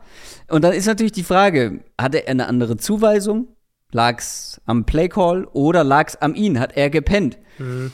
Das weiß man natürlich immer nicht so genau, aber ich finde, wenn man sich das, wenn man sich mehrere Tapes anguckt, dann kriegt man schon so ein bisschen das Gefühl, dass er nicht die Augen fürs ganze Feld hat, dass er dann auch bei vielen Situationen zu spät reagiert gegen den Pass, aber auch gegen den Run, dass er grundsätzlich gerade gegen den Run gerne auch nur zuguckt so, was, also im Tackle mhm. steigt er eigentlich nur ein, wenn jemand auf ihn zuläuft oder er wirklich letzter Mann ist, so ungefähr. Und dann ist er nicht der Athlet wie viele. Ich finde, gerade was Athletik angeht, gibt es einige gute Safeties ähm, dieses Jahr. Er ist nicht so einer, aber er ist halt einer der wenigen, der wirklich ein Auge für den, für den Ball hat. Ähm, mhm. Der wirklich, ja, die Link-Dinger da aus der Luft catchen kann. Ähm, das macht ihn schon spannend. Ähm, und er hat bisher wenig gespielt, äh, nur ein Jahr als Starter, also vielleicht ist da auch noch mehr Luft nach oben, gerade was Spielverständnis angeht. Ne? Wenn der sein ja. Spielverständnis noch auf ein Top-Level heben kann, mit diesen Ballhawking-Fähigkeiten, dann kannst du den schon äh, in der NFL, also dann sehe ich schon ähm, ein Szenario, wie der in der NFL auch ein guter Safety werden kann, aber ja, äh, ich ja. konnte ihn dann nicht in die Top 5 quatschen. Vor allem halt einer der wenigen, also Joseph kann auch Split Safety oder sowas dann. Ne? Das, soll jetzt nicht sein, dass er nur das kann, aber er ist einer der wenigen, glaube ich, wenn du ein Team bist, was noch viel Single High spielt, mhm. ähm, dann draftest du halt keinen, oder dann, dann hast du Hamilton nicht so auf dem Board oder, oder Louis ja. und so weiter oder Brisker. Da gibt es halt nicht so viele. Dexton Hill, glaube ich, wäre dann ein Kandidat. Ähm, Cross eben, wie gesagt, ich glaube, der könnte das spielen, aber ja, dann bist du halt schon so ein bisschen bei, bei Kirby Joseph. Ähm, also da hieß jetzt auch nicht die Riesenauswahl. Ich hätte Brian Cook dann noch in dem Tier. So als, als, das ist dann so, das ist für mich das Ende von äh, Runde 3. Box Safety, Hitter vor allem. Ähm, also ganz andere, ganz andere Baustelle dann im direkten Vergleich. Mhm. Und dann geht es für mich halt schon in Tag 4. Dementsprechend diese Safety-Klasse, wenn ich überlege, wie vielen, wen, wen sehe ich wirklich an den ersten beiden Draft-Tagen, ähm, da reden wir halt von sieben bis acht ungefähr und, und äh, teilweise halt mit sehr spezifischen Rollen, wo du dann, also wenn du einen tiefen Safety brauchst, dann ist halt Brian Cook nicht, nicht auf deiner Liste oder, oder, mhm. äh, oder, oder Petrie auch. Dann sind es ja keine Kandidaten, die du da irgendwie für diese Rolle vorsiehst. Also die Safety-Klasse ist in der Spitze, finde ich, ähm, eher dünn und dem oder beziehungsweise sehr spezifisch, so würde ich es eher sagen, nicht dünn, eher sehr spezifisch. Und dementsprechend könnte ich mir halt auch vorstellen, dass mehrere von denen mit Top 50 Picks letztlich gehen, weil wenn du eben sagst, ey, wir brauchen wir brauchen diesen, diesen tiefen Safety oder wir brauchen diesen Box Safety, der, der so diesen Petrie-Typ, ähm, dann musst du den halt auch wahrscheinlich Top 50 nehmen. Ja. Ähm, willst du noch einen Namen droppen oder? Ich hätte noch einen Corner, den ich noch ansprechen würde. Einen Corner? Den ich jetzt vorhin noch nicht angesprochen habe. Da kommst du aber spät mit um die Ecke. Ja, aber es passt so ein bisschen in die, ich weiß nicht genau, ich weiß noch nicht genau, wie, was ich ihm in der NFL für eine Rolle zutraue, so im Ach, äh, ich weiß wen. Natürlich willst du den noch droppen. Natürlich. Ja, er wird, also ich sag mal so, er wird äh, auf meinem Top 75 Big Board wird er drauf sein. Und das ist Marcus warum, Jones von Houston. Warum hast du, warum hast du Special Teamer auf deinem Big Board? Ja, ich glaube halt, dass der im Slot spielen kann. Das ist so, sonst würde ich das nicht er machen. Er ist 5'8. Ich weiß, ich weiß, ich weiß. Äh, Wie? Äh, ich, ich, ich, du, der ist 5'8, ich mag ihn instant, sofort. und gerade mit seinen, also der ist 5'8 und blitzschnell und macht mega Spaß. Ich habe ihn mhm. mir auf mhm. deine Empfehlung auch nochmal angeschaut. Aber der ist kein Cornerback in der NFL. Oder? Ich glaube, ich würde ihm zumindest eine Chance geben, weil mit diesem, mit dieser Agilität, mit dieser, dieser Twitchy, dieses generell diese Athletik, auch die Sprungkraft, die er hat. Ähm, der, der hatte 16 Forced Incompletions letztes Jahr. Insgesamt 18 abgewehrte Pässe und 5 Picks. Also völlig absurd. Mhm. Ähm, natürlich hat er Limitierungen mit seiner Größe, ganz klar. Aber der spielt und das ist, ja, ein bisschen Klischee, aber der spielt halt physischer, als er aussieht. Und mhm. ich kann mir vorstellen, dass der im Slot startet. Ähm, natürlich draftest du den auch, weil er dein Day One Returner ist. Max Jones, einer der besten College Returner aller Zeiten. Der hat neun Return Touchdowns gehabt. neun. Also in seiner College-Karriere. Ein NCAA-Rekord eingestellt damit. Der hat letztes Jahr im Schnitt 34 Yards pro Kick-Return ja, ja. gehabt. Das ist Völlig absurd. absurd. Ähm, und du hat sogar letztes Jahr teilweise in der Offense gespielt, hatte 10 Catches, über 100 Yards, hatte auch einen Touchdown. Ähm, also vielleicht kannst du ihm da noch so ein bisschen eine, eine Gadget-Rolle irgendwie geben. Also ja, ich glaube, ich mochte ihn einfach so sehr, dass ich gesagt habe, ähm, ich traue dem zu, im Slot zu starten. Mhm. Ich hatte letztes Jahr, einen, ich hatte letztes Jahr einen, Treffer mit, äh, mit Kenny Wangwu als für, vor allem Special-Teamer, aber ich glaube, halt, ja. er kann eine Komplementärrolle sozusagen in der Offense einnehmen. Uh, und, und Jones ich würde den zumindest im Slot ausprobieren, weil wenn der da, wenn er das da hinkriegt, dann hast du halt echt einen richtigen Value mit dem, weil der, der wie gesagt, das ist halt dein Day One äh, Kick und, und Punt Returner. Ja, du, ich habe ihn mir angeguckt, der hat mir mega viel Spaß gemacht, aber nichts für eine Top 5 Cornerbacks. Aber ich lasse mich gern vom Gegenteil überzeugen. Das waren unsere Defensive Backs. Das war unsere Top 5 Cornerbacks, unsere Top 5 Safeties. Feedback wie immer gerne auf sämtlichen Kanälen. Überall da, wo es geht. Instagram, YouTube, auf unseren Twitter-Kanälen, ganz wie ihr mögt. Oder als Supporter auf unserem exklusiven Discord-Channel. Adrian, was gibt's noch zu sagen? Äh, eine News hätten wir noch die wir, Oh, äh, stimmt. Guck mal, wir haben es vor passiert ist oder ja, vor Stunde ungefähr ja, passiert ist. Ja. Äh, es gab eine, eine Breaking News und zwar betrifft die Derek Carr. Derek Carr hat einen neuen Vertrag bei den Raiders unterschrieben. Ja, genau. Das war so ein bisschen ja, the writing on the wall. Also, das war spätestens mit dem, mit dem Devante Adams Trade, glaube ich, war das immer klar, dass dann auch Derek Carr einen neuen Vertrag bekommt. Der wäre ja sonst in sein letztes Jahr gegangen bei den Raiders. Äh, jetzt kriegt er eine Vertragsverlängerung, drei Jahre, über 120 Millionen Dollar.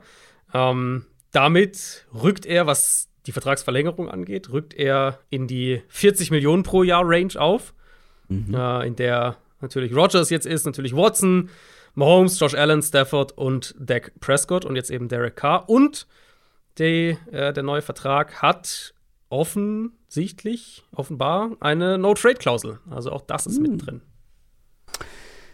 Ja, Gratulation an Herrn K. für diesen neuen Vertrag. Writings on the Wall hast du gesagt. Übrigens, da noch mal ein popkultureller Take zum Abschluss. Beste James Bond-Song aller Zeiten. Der war schon gut, ja. Das, da, muss, da muss ich dir ausnahmsweise mal zustimmen. Bei deinen Absoluter Pop Banger. Takes.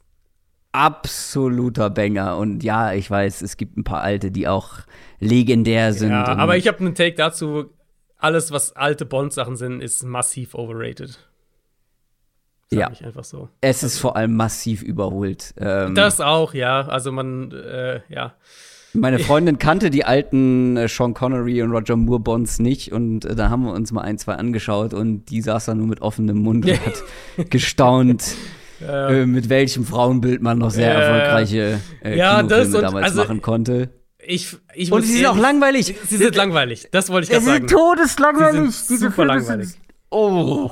Das ist ja. Wahnsinn. Ähm, ja. Die Songs sind aber teilweise wirklich ganz gut. Also ja. Goldfinger also, oder zum. Beispiel. Aber trotzdem, ich muss sagen, on the Wall und Skyfall. Ich muss sagen, ich war, ja, Skyfall ist auch wirklich gut. Ähm, ich, ich war eigentlich, ich war nie ein großer Bond-Fan. Ich fand die meisten auch lame eher. Uh, und für mich war es wirklich Daniel Craig, der das wieder so ein bisschen wiederbelebt hat. Ja, und da hast du ja, da hast du ja, da hast du die Hardcore James Bond Fans genau umgekehrt. Ich weiß, ja, ja. Und ich, ich weiß, bin komplett bei dir. Das sind viel geilere Fer Filme als, ja. als diese glattgebügelten. Ein paar mit, ähm, wie heißt der? Pierce Brosnan, ne? Pierce Brosnan, die waren teilweise auch, die waren aber halt eher, fand ich fast waren, schon witzig, so mehr die. Ja, die waren fast ein bisschen albern auch. Ja, genau, genau, ja. Die waren so das das moderne Klischee quasi dieser alten Filme, aber Daniel Craig hat das, finde ich, also das sind geile Filme. Ich habe mir, mhm. ich weiß nicht, wie oft ich Casino Royale gesehen habe. Das ja. ist ein super ja. Film. Ja, da. Auch da ein guter Soundtrack. Das war. Ausnahmsweise mal auf einer, auf einer Wellenlänge, was äh, solche Sachen Das war dieses, ah, ich weiß gar nicht mehr, leicht rockige, ich, auch ein guter Song. Dann, äh, Eigentlich alle Songs zu Daniel Craig James Bond Filmen fand ich, glaube ich, gut. Auch den neuen von Billie Eilish auch sehr gut. Ähm, das zum Abschluss noch ein bisschen Popkultur. Wir fangen mit Popkultur an und dann mit Popkultur auf und zwischendurch reden wir zwei Stunden über Draft Prospects. Das ist Downset Talk, meine Lieben, und das war's für heute. Folge 209.